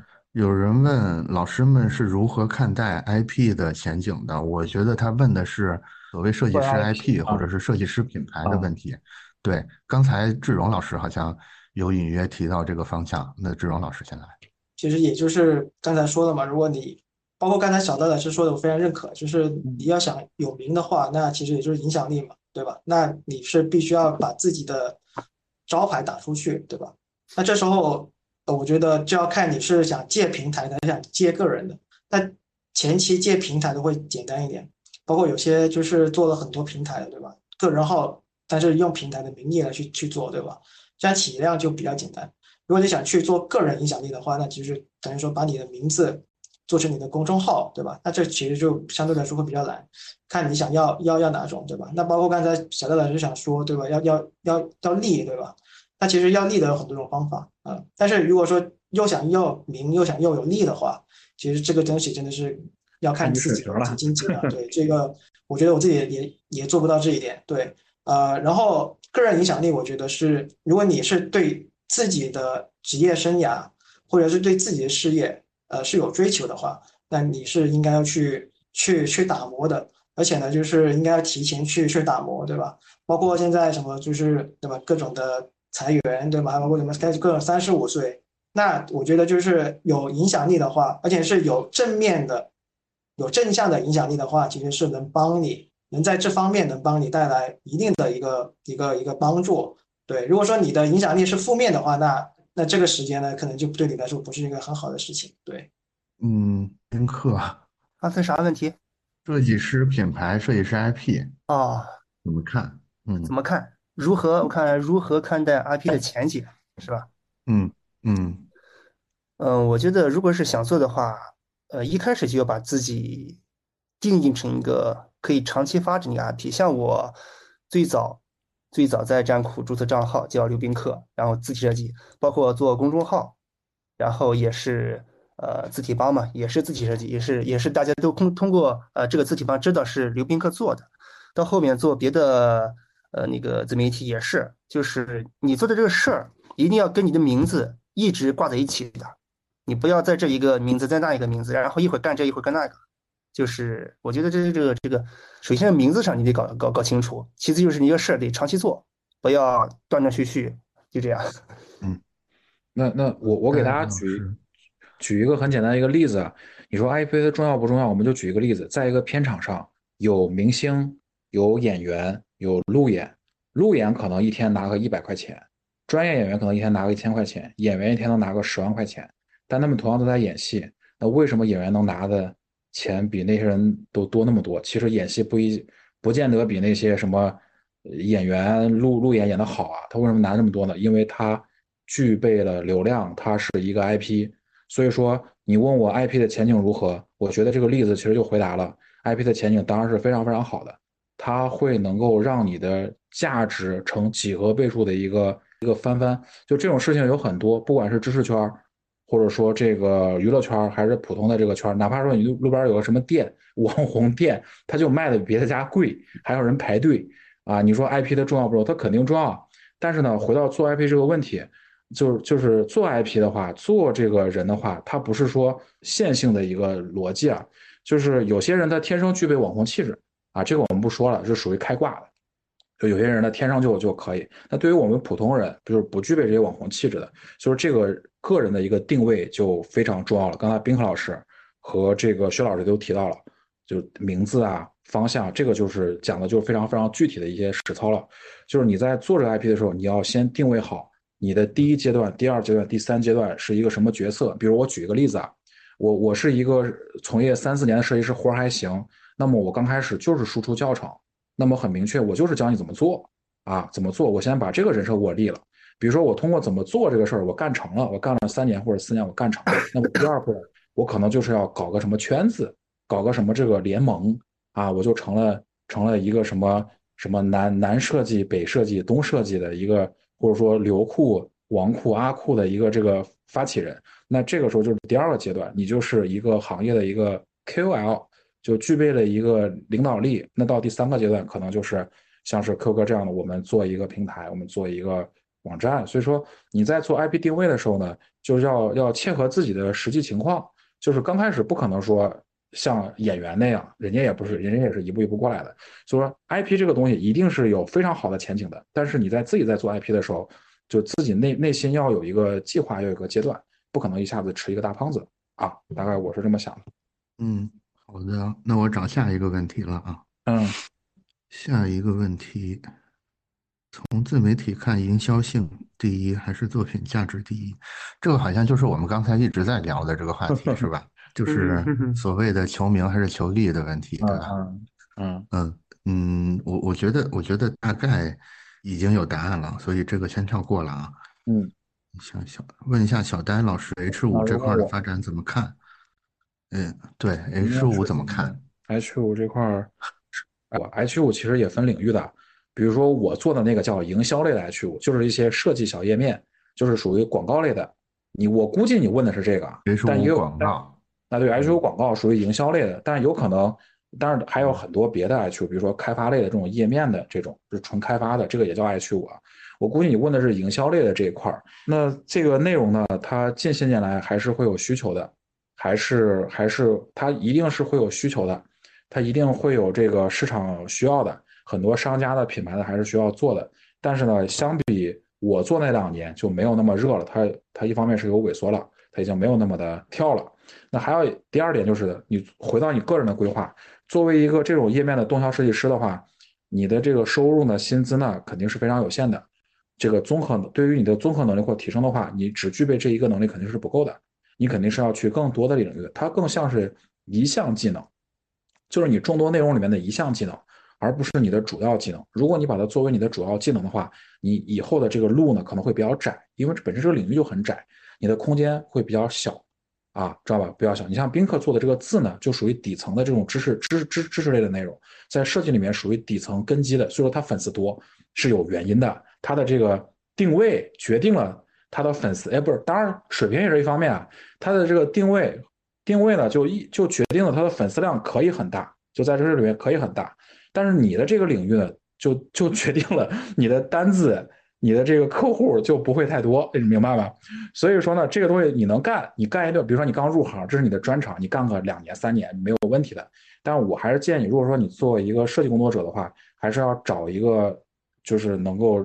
更就是你的你的核心技能最好是普普适性更大的这个核心技能，对你来说的话，你的路会走的会更远一点，啊，大概大概是这个意思吧，不知道能不能听明白？嗯嗯嗯，好，我继续了啊。嗯嗯，刚才有几个有好几个问题是类似的，其实。其实 我想变现，我相信对，就是变现的问题，嗯，应该是大家最关心的问题了。那肯定，所以就是变现的问题。大概，我觉得，因为今天我们聊的是所谓自媒体或者是内容创作的嘛，咱们就单指内容创作或者是自媒体上怎么变现吧。小丹先来，这这块肯定你是从自媒体上变现最多的人了。我们这个行业的是吧？算是吧，是我是讲讲我们设计这个行业怎么变现哈。我们是设计师的自媒体应该怎么变现吧？应该是类似这种问题。行啊，就就大概，其实大家也都知道啊，就几种模式啊。就首先呢，最简单的就是我搞搞客户，对吧？我我比如说我是做我是做字的，我天天发我的字体作品或者我做的我的 logo 作品，logo 客户，客户通过我的账号找到我，我跟他做项目，我赚钱，这是第一种。那么第二种呢，就是我搞培训，啊，我搞设计培训。我收学生，我是一个大神，比如说宾客老师这样的，就是水水平这么高的，对吧？包括这个薛老师这样的，都行业的这种这种 top 级的，我开个班儿，我搞培训啊，这个也还可以。第三种呢，就是呢，有专门这种自媒体啊，专门这种自媒体，它是通过广告营收的。我有一个朋友是在呃长春，他不是做设计，他是做画画的，他有一千多万粉丝，他叫这个私事杂纲，我们一块上过课。他就是纯靠广告变现，他一千多万粉丝呢，一条广告费能收到二三十万啊，每个月都有啊，每个月有时候多的有四五条，收入也很也非常可以。他就专以前是开这个美术学校的，后来就不干美术学校这个事儿了，就专门做这个账号的，搞这种娱乐内容，就通过美术搞娱乐内容。类似的账号在抖音有很多，专门靠画画的啊，画画这个色彩的，或者说画这个什么呃素描的，画什么故事的故事版的有很多，粉丝量很大，娱乐性很强，他们就。不靠接项目赚钱，他们就靠广告，这是第三种。还有第四种呢，其实是后来我才知道的，这个东西是蛮赚钱的，就是卖素材，啊，就卖素材，提供这个素材包，啊，就是抖音不是有很抖抖音不是有很多人会搜这种素材吗？图文形式的，或者说这个什么，或者说什么视频形式的，给你分享各种行业的素材包。然后这这第四种，这个是最快的，然后赚钱最直接的，当然了，也是最。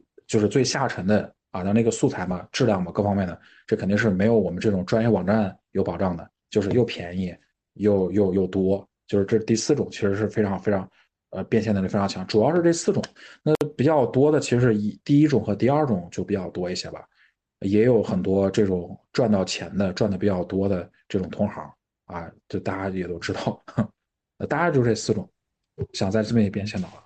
那至于你变现能力的话，就取决于你的流量的大小，你的这个呃粉丝的热度了。这个这个是主要取决于变现能力的。嗯，然后关于设计师自媒体或者内容创作变现的话题，要不然就让志荣老师来做第二个回答好了。哦，我觉得我是最没最没资格回答这个问题的。我的变现方式的话，最主要的就是。把我要做的产品啊卖出去，对，就是包括我刚才说的，就是呃，当你积累了一定的粉丝，对吧，或者是读者以后，那么还有包括说培养到有一定的忠诚度以后，其实你的产品或者是你其实本身就是是可以去被产品化的。那这时候我做的第一个事情就是做的这一个知识库，对吧？就是呃帮到自己也帮到别人，对，这是我第一个的一个变现手段。那第二个变现手段呢，其实也是跟知识付费，也不算知识付费啊，就是知识分享相关的。就是呃我在跟呃就是另外一个朋友在做一就是做一些跟这个知识分享的一些这个访谈啊，包括分享，对吧？那么在中间其实也会去收取一定的一个门票啊，对我的就是我目前能做到的就是盈利手段就就这么点，对，所以我觉得就是说的跟没说一样，对吧？啊，对，大家见笑了。嗯，然后宾客，其实刚才那个小戴老师也说到过哈，作为一个设计师的话，我觉得第一个变现方式必须要是靠你的这个作品去打动客户，是吧？嗯，首先是这个有客户经营经营客户，第二个就是让你的粉丝啊，或者这个这个这个人气啊、流量啊，到一定程度，可能就可以凭借你的经验、你的这个设计经历，去把它转化成课程、书籍。像我从一几年、一二年、一三年开始讲课，然后到一二年出第一本书，一五年出第二本书，然后到后面出了几本书，就是。我的变现方式就这三种，一个是客户，一个是那个那个卖书，还有就是卖课，啊，就这样，很简单。但是前提哈，不管是你怎么想变现，你前提是你如果是想作为一个纯粹一个经验分享者去变现的话，你自己本身必须要有经验，能够去打动你的粉丝，否则你是吧？你刚出道，然后你就搞本书出来，没人信服你，你也没法变现，对不对？就说到这儿，我我个人有一个问题想追问一下宾客啊。因为之前前期沟通的时候，宾客有提供、有透露一个信息啊，你就是跟跟老头啊等等几位吧，反正现在就是在在某音上比较比较活跃的这个设计师，你们的交流也比较多。那据你的观察，他们目前的状态是什么样子的呢？他们也是，尤其是变现相关的，对自己的自己的一些课程吧。都是设计师，也是有足够经验的设计师嘛？他们也是，主要是以课程为主，或者是粉丝足够多的话，他他有个橱窗，是不是可以，呃，可以去推销一些别人的书籍啊？然后中间有那个，是吧？那个那个提成嘛，分成嘛，对不对？其实还是你要卖给设计师东西的话，就是是吧？跟设计师相关的嘛。嗯嗯嗯嗯，就是变现还是单一，还是单一，整体还是单一是吧？但是作为一个设计师的话，我觉得，我还暂时没想到别的变变现方式了。这个我不是说你单一啊，我说咱们这个行业会单一。嗯嗯。我觉得有个事情应该要解释一下，就是写书其实不怎么赚钱，对吧？不然那 肯定不挣钱。对，就是大家还是要知道，写书就是这些东西都是公开的，就是一本书里的一本书一百块钱，你就能收到大概八块钱了，对吧？也就是你卖一万本书，也就赚个八万块钱。有有有能收到五十块钱的方法，回头我跟薛老师讲讲。哦，这些对，那可能有一些方法我不知道，对，所以就是就是大家不要觉得就是写书能赚钱，我觉得这还是要看看你写的书的内容，还包括你的流量。对，我我做一个补充啊，我觉得我觉得不知道是几位老师这个有意的，还是还是不小心给遗忘了，就是我们所谓的这个。收入，其实还有一些隐性的收入，比如说刚才刚才薛老师有提到说，他通过通过输出这些内容去进到了研究院的这个这个工作机会，对吧？包括参与一些行业内比较比较好的活动的机会等等之类的。其实这些这些东西的价值，我觉得它有可能是很难很难估计的，但是你绝对不能说它是没有价值的。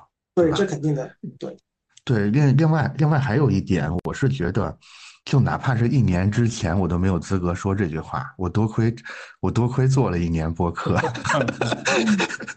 我会我我我有一个很深切的体会，就是一个事儿，当你真的把它写出来，把它说出来，你把它表达过一遍之后，跟你没有表达之前，你以为的那个你能你明白这件事儿的状态是完全不一样的。也就是说，其实你知道十，你只能说出来一。但是如果你不去说的话，你会误以为说我已经明白这个事儿了。在你只知道一的时候，你就误以为我已经明白了。只有当你去跟别人解释的时候，你发现解释不通，你逼着自己再去继续学，你才能学会那个十份知识。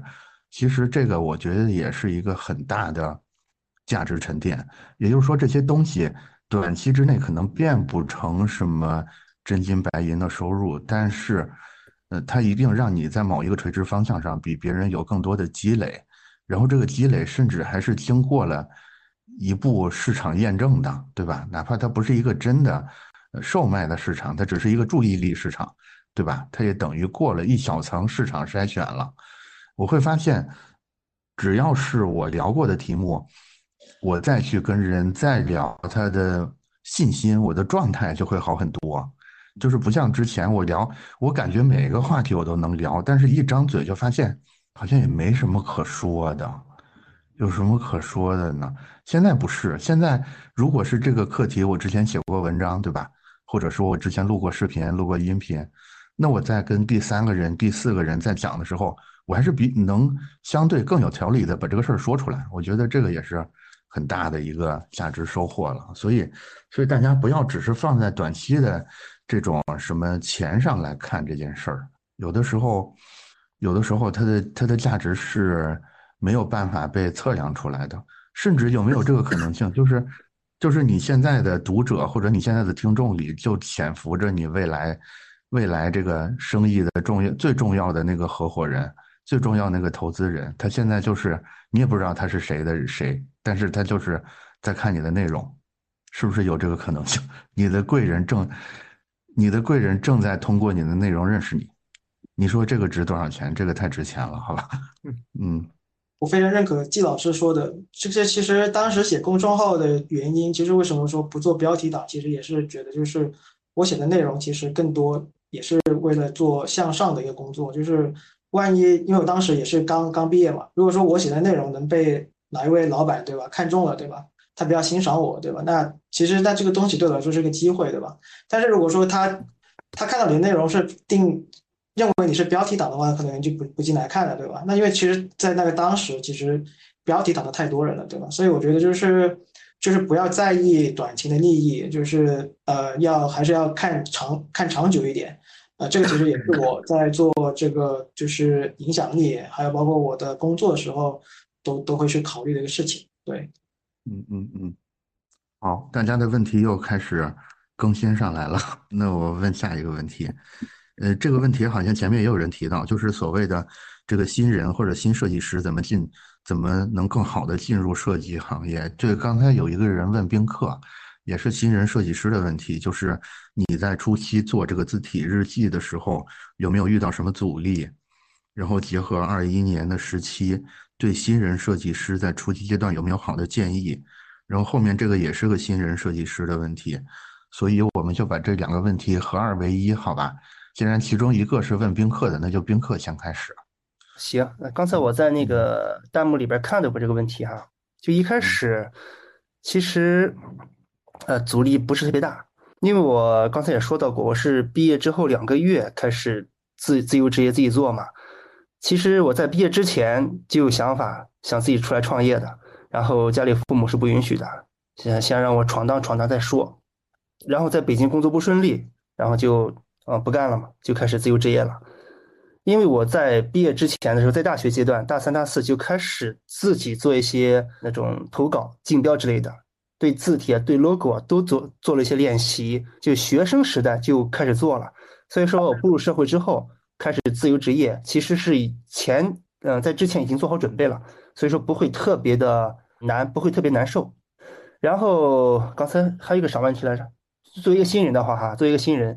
主要是对新人的建议。对对对，首先第一个点，我觉得还是要脚踏实地。第二个点，作为设计师的话，你可以在你开始阶段各方面都尝试一下，看一下你自己到底适合哪一个。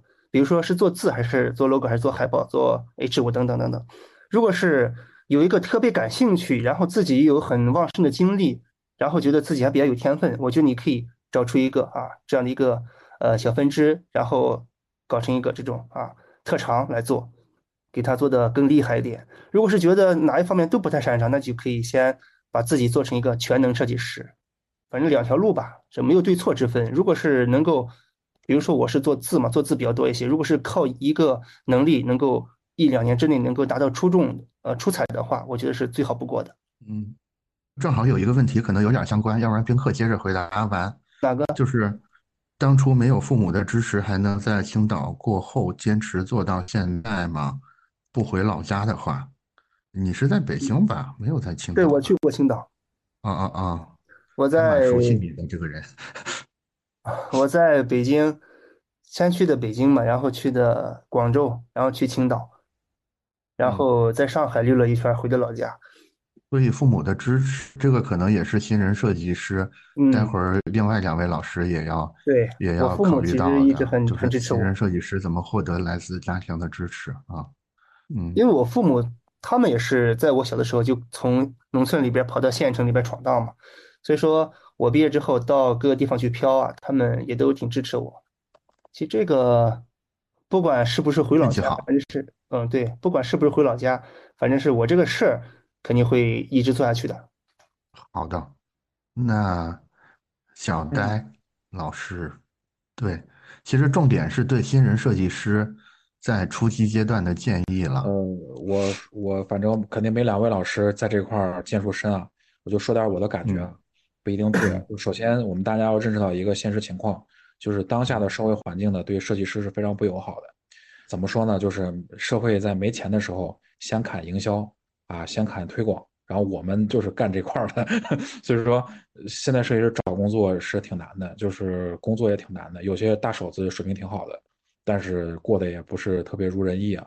那所以说呢，就是有些事儿呢，真得看得长一点。尤其这个行业啊，咱们真的看好点。首先呢，就是要有一个就是目标感吧，或者说行业的一个方向。就是设计行业其实也分好几块儿，你比如说，呃，这个广告方向的啊，就是广告是一个大的一个类目的。一撮人啊，这撮人有有啥都有，五脏俱全的品牌是一个大的方向，中间也是一撮人，也是五脏六腑的啥都有。然后互联网又是一个方向，比如说家装啊什么的，就是另外一个方向。就大概来说，就是比如工业是另外一个方面。就这这几个方向呢，你得有这几个方向，你说哪个更好呢？这谈不上，肯定都是都都有需需求，都有需要啊。社会发展到这个阶段都有需要，选一个自己更加。就是从内心里面更加想要去做的。比如我刚毕业的时候，我就想做想做广告，就这个能够支持我一直去做下去。当然了，可能这个后来我又跑了，当然那那是后来的事儿。就是它能够支持你去提升，能够支持你去进进步。就是大方向你得有一个选择啊，这是第一个。第二就是呢，就是你得有你刚开始嘛，大部分人不能肯定不能像宾客老师或者说薛老师这样的能力比较强，大部分人我们都比较普通，比较比较比较简单。那么我们呢，不可能说刚开始做一个能力很强的一个设计师，我们侧重于一个专业能力，就像冰老师说的，要不你做字啊，要么你做 logo 啊，你侧重于一个专业能力的一一个训练，就是一个专业能力的一个训练是能够让你有价值感的。就是比如说一家公司，我记得很清楚，我刚进入到我第一家设计公司的时候，我们公司挺大的，我们公司有一百多个设计师，我们领导当时呢，有天晚上加班加到十二点，他就拍着我的肩膀说，说小苏你看一下，这边有一百多个位置。每个人都有每个人的位置，你的位置在哪里？当然那句话呢，他说的就比较的呃隐晦，意思就是你现在没价值，你得有有一个东西能够证明你是有价值的。那么专项的一个能力呢，比如说你做字做的特别好，或者说你修图修的特别好，这就是你的价值点，你就可以在这里面找到你的位置。所以说，侧重一个能力是很重要的，它能够让你先活下来。那你一个能力好了，你慢慢的通过这个能力把别的能力也带起来，或者说让你有一个身份，啊，你有了一个身份了，你就有了位置了，有了角色了。这是我觉得第二个点。第三个呢，可能是我会想的跟大家会不太一样。如果在有可能的情况下呢，所有的这个入行的新人呢，如果说可以的话，就要去拜一个大哥，啊，那大不让大家明白吗？就我们要去拜一个大哥，就是在你事业里面，你认为的能力比较强的。能够给予你成长的，能够给予你往上走的这么一一人，你知道吧？就自己在那儿在那儿吭哧吭哧的研究，和别人带着一块做，那是截然不一样的。就大家一定要有这个意识，你要去拜一个你的大哥，或者说你的一个师傅。然后呢，一旦认定了一个师傅一个大哥，你要好好的跟跟随他去做事情，他一定会把他的一些能力，把他的一些技法传授给你，这样其实进步是比较快的。啊，我可能 说的给大家感觉不太一样。好，就是这三点啊。宾客带我可以，宾客就是一大哥。你看你能拜上宾客，那你肯定是，肯定是，那肯肯定没得说了。日荣老师，如果说是即将入行的话，那么我觉得，首先是要先确认一下自己的定位是什么，就是自己想要的定位是什么。如果说，如果说你是即将毕业的，你在找工作，那如果你想去大厂，对吧？腾讯、字节。呃，阿里对吧？那你要想一想，就是他们有多少个 offer 对吧？那假设说现在环境这么差，一个大大公司只招五十个人对吧？如果说你想去这一想去这三家公司，那其实也就是说全国只招一百五十人。那你可以去算一下自己能不能排进全国前一百五十名。那我觉得这个东西其实是可以量化的，对吧？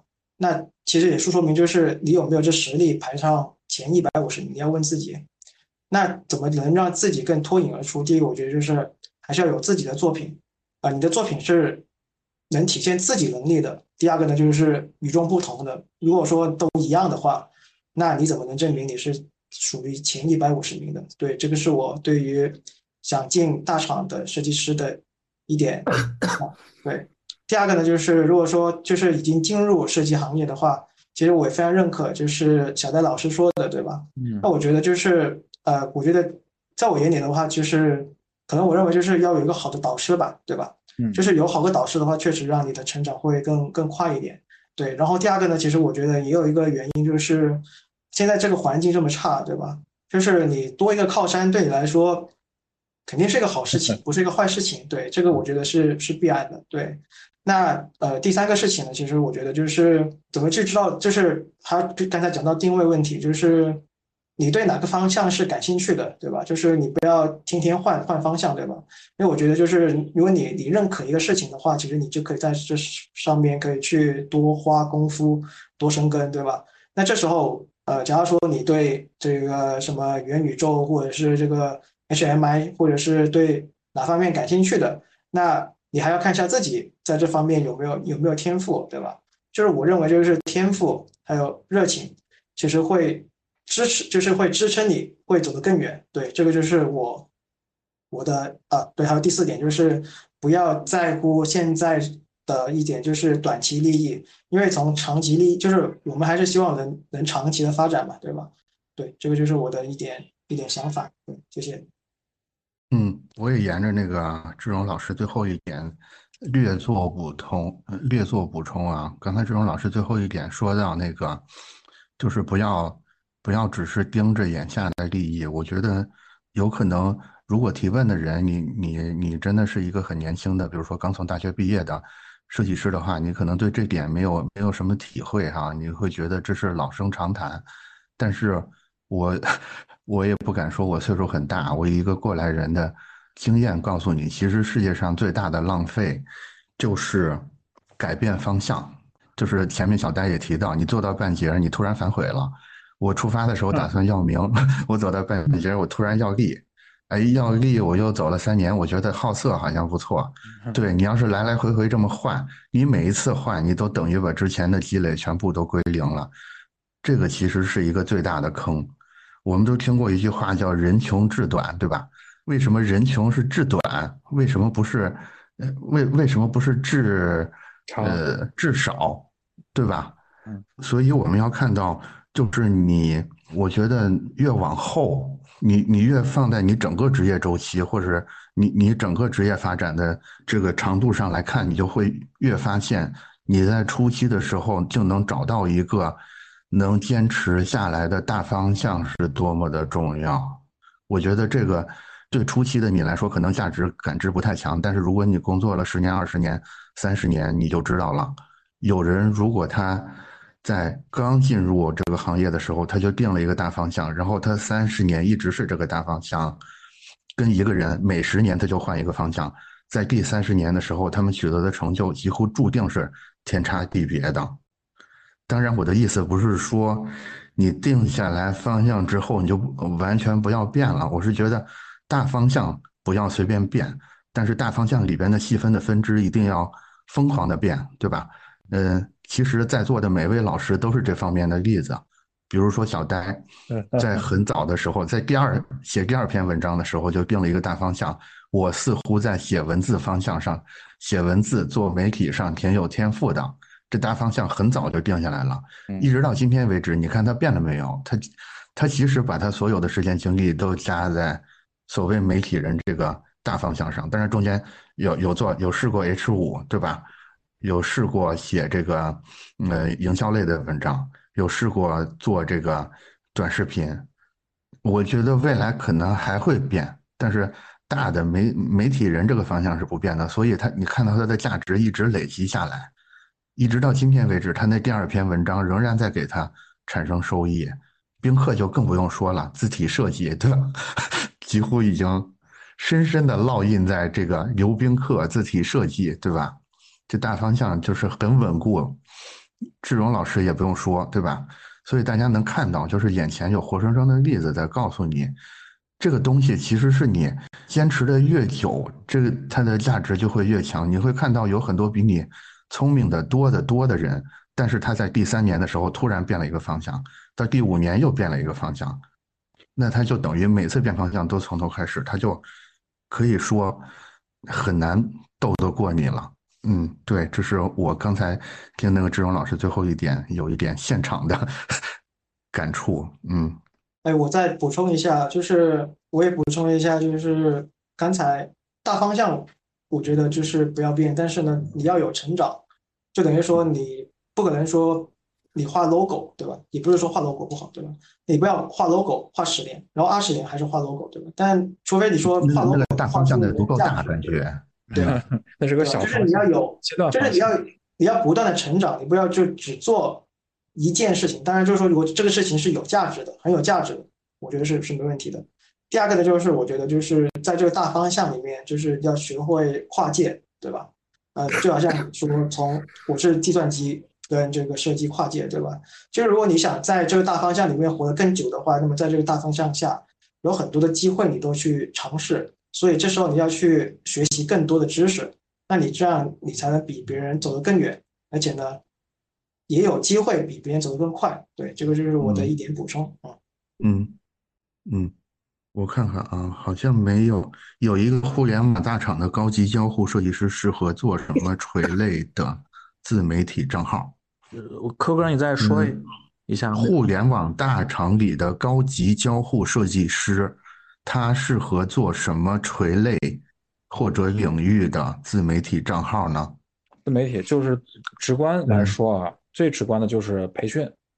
如果说你在这个领域能力很强，然后你又想想变现，那就是培训。上有些成功案例，对吧？啊，这就是最最最直接的一个路线，就是培训啊！你干培训基本上是能挣钱的。你又有大厂背书，然后呢，你又有专业能力，你又有项目案例。你稍微做做流量，有个几千粉丝，其实就能变到线。只要是产品设计的还可以。那如果说你有更高的追求的话，那就是图名了。我们讲的就是做影响力。然后就像 Q 哥刚才补充的说的，多参加点什么行业大会啊，多给什么大佬合个影啊，多讲讲自己对设计的一个理念呀。然后呢，会有这个同行更高级的人会看到你。然后呢，在那那抖音就相当于是你的一个社交名片了啊，它就相当于你的一个就像。我们站库其实也是，只是站库的人群更偏向于我们这个领域就是站酷的人群更偏向于我们设计设计人，但是抖音呢它更大，它偏向的领域就比较多。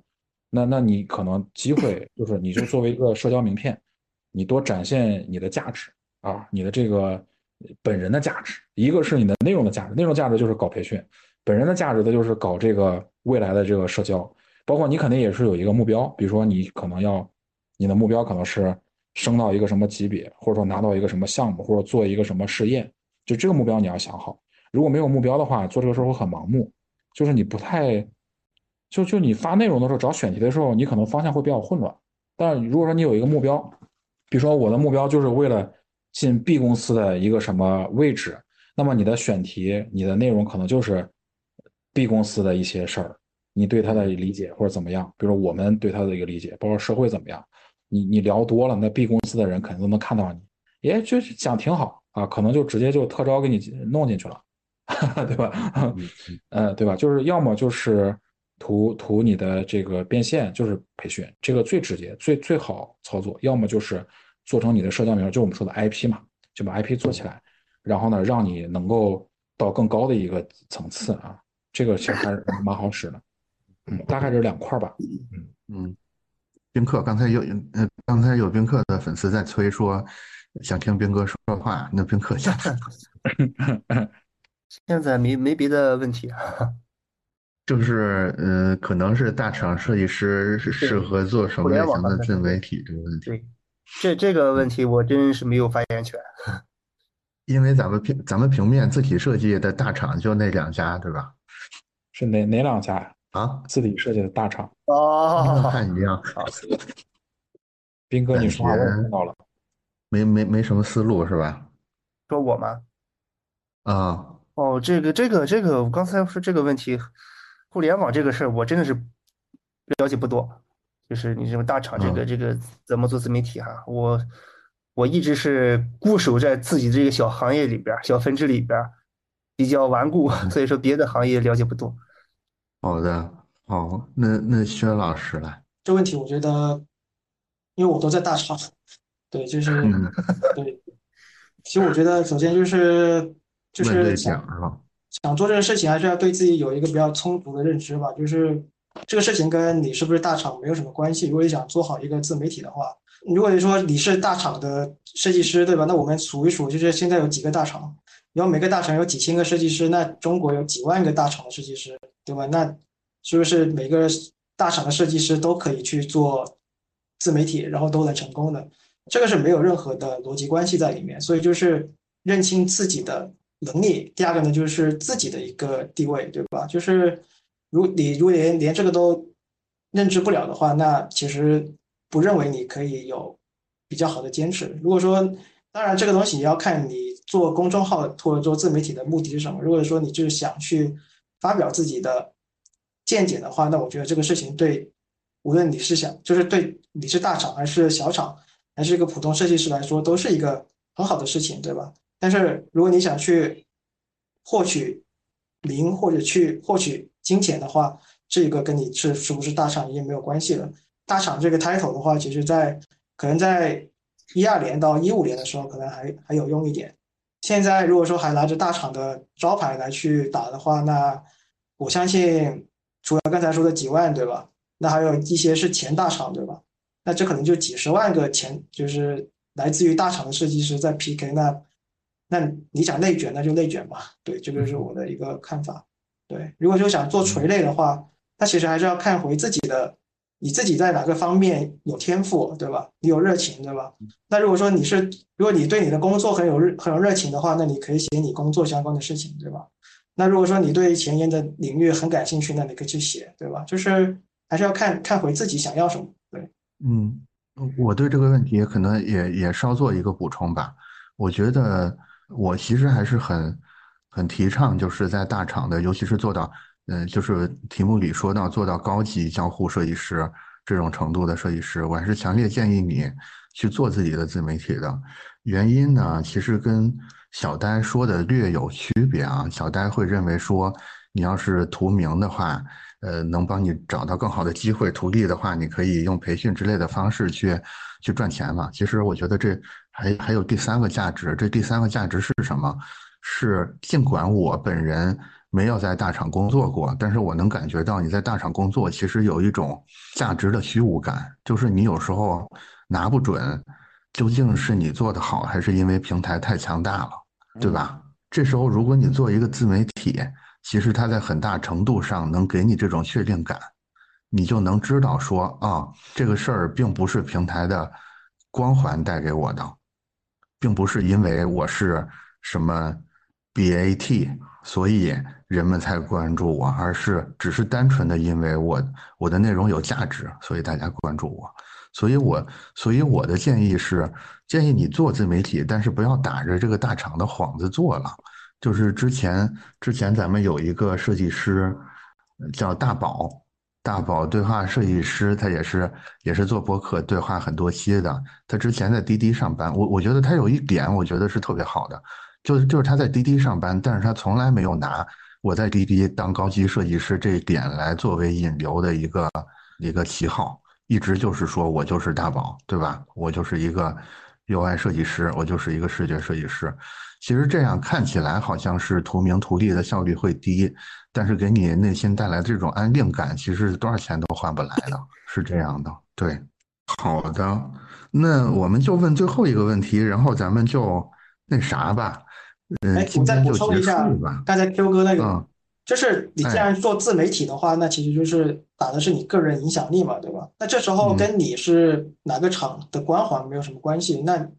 难道你离开这个厂之后，那你就不能再写公众号，就能不能做自媒体了吗？所以我觉得就是，就就是如果你想做好自媒体，你想做好自己的个人影响力的话，就是你要知道怎么样做才能是真的是能能促进自己进步的，对吧？就是光环不可能一直陪伴着你，而且呢，就是大家都是这个圈子里面的，对吧？就是这个究竟是不是光环，对吧？其实大家都都清楚，对。对这个可能我说的也比较直白，对，可能也得罪了一些人，对，嗯嗯嗯嗯嗯，是的，好，然后还有一个问题是问那个懂定位的 logo 视觉设计师应该是怎么样新定位时代？因为咱们在座的没有做这个 logo 设计或者是品牌设计这个细分专业的，所以这个问题咱就不回答了。然后前面有一个包括很多。那很多之前的站库的留言里，大家也会反复问的问题，咱们就把这个问题聊完，作为今天这个直播的结束话题，好吧？所以这个问题就是所谓的年龄焦虑的问题，对吧？尤其是在现在这个节骨眼儿，就是几位对所谓的中年危机 设计师的中年危机，什么职业焦虑等等之类，对，现在一个是。被毕业的问题，另外一个是 AI 的冲击的问题。其实我觉得从来没有这么恶劣过，就是 就是对，所以大家对这个是怎么看的？嗯，轩老师先来吧。那个年龄焦虑的话，说实话的稍微有一点点，但是这个焦虑其实更更多来自于我个人，就是因为刚才其实我也讲到，就是我是刚刚过三十岁嘛，对吧？就是。我在想，就是如果我在三十岁前能写完三本书的话，那我要在三十到四十岁的时候，我究竟要做什么？我不可能说比三十岁以前做更差。所以这个其实在我刚到三十岁的时候，给我带来一定的焦虑，就是我我未来做什么？对，但是对这个其实我也还在探索中。对，但我理解就是，只要你的目标不变，就是你要成为。就对，就是你的目标不变的话，那我觉得这个焦虑其实是没有没有必然，就是没有其实没有多大关系，对吧？就不要给自己设限。对，这是我第一个第一个点。第二点呢，就是说，其实刚才也讲到了，就是包括说这个 AI 跟这一个这个毕业浪潮，对吧？这个其实呃，我这个感触其实也挺深的，因为确实今年这个环境确实太差，对吧？呃，包括就是现在看到各个大厂都在裁员，对吧？其实。你也可以这么想，就是我们经常都会讲这个什么“人算不如天算”，对吧？那如果说这一次就是你算不过天的话，那其实跟你没有太大关系，对吧？所以你还是做好自己，对吧？让自己变得更厉害，我觉得才是才是重点。对，所以说，如果说从这个角度来看的话，那即使 AI，对吧？AI 的入侵，对吧？那你可以换个角度来去想，就是它不是在入侵你，就是不会是让你毕业，对吧？那你去想，就是你怎么去利用 AI，那这个事情才是一个能让自己前进的一个一个事情，对吧？就是把焦虑变成你的一个动力，对吧？但这个东西要就要看你怎么去理解 AI，对吧？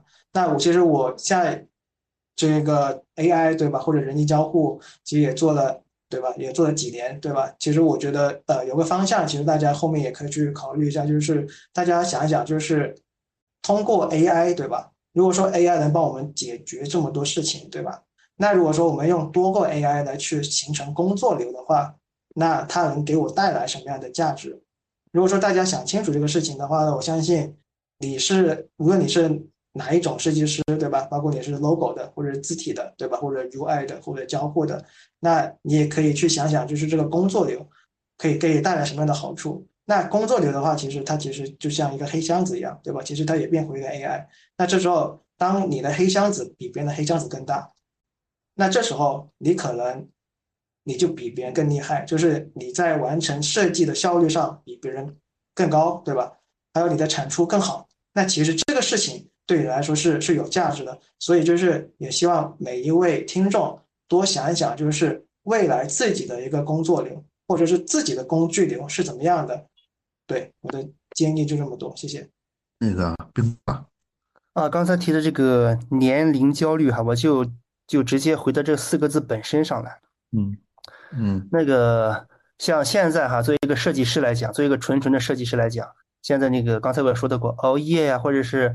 跟客户对接呀、改稿子啥的，这可能是随着你年年龄增长，然后可能会以后会更辛苦。所以说我最近几年打算就是能够慢慢的把这些工作交给我的工作室、交给我的团队来做，然后我会做一些更核心的工作，比如说一些那种工作计划的安排呀，啊，长期规划的一些安排等等等等，然后不要说是不要把那个所有事情都就都都放在自己身上。包括以后的这个，包括那个那个刚才说自媒体嘛，那个做视频教程啊、文章教程等等，都是让团队一起来做，不要一个人去承担。这样的话，年龄焦虑可能就没那么紧迫了。这样的话，可能这个团队锻炼好之后啊，自己到时候也可以啊更轻松一些。这是我的个人的规划吧。小该老师，嗯，好，我我我说一下我的理解啊。就是设计师中年焦虑呢，我觉得很大一个原因是因为大家突然意识到了这事儿呢，可能干到大部分人呢是干不到四十岁以后的，就可能干到三十五岁就干不下去了。就是我以后要干咋办，对吧？我刚入广告这行的时候，我就经常听这么一句话：三十五岁如果干不到总监，你就可以选择离职了。啊，就是大家其实三十多岁的时候，因为我也三十多岁嘛，就焦虑的其实就是这个点，大家就觉得未来我怎么办？对吧？我就是我干我干了这么多年了，我后面怎么办？就是我觉得呀，要就是我们其实啊要认清楚这个现状，就就是这个样子的。就广告行业、设计行业，它就是目前呢，就是它就是这个样子，对你不友好。那设计这个事儿呢，本身你看我们，比如说其他国家或者说其他领域，它是能够干到多少岁？但是我们我们国家就是这个情况，没法儿，它没有一个很好的土壤能让你走得很深。你可能走到，可能走到大部分人啊。那能力强的当然还是可以干到干一辈子的，大部分人百分之九十岁以上，他是要在四十岁以后离开这个行业的。所以大家在内心里面，就是在入行的时候，在开始干干的时候，你内心里面就要很清楚，你你未来的一个结局是一个什么样的。如果说你干了个两三年，啊，如果说真觉得不适合这个行业，或者说不适合这个方向，我建议你提早的去做一些规划和部署，而不是说真到了真到了三十多岁了，那时候再。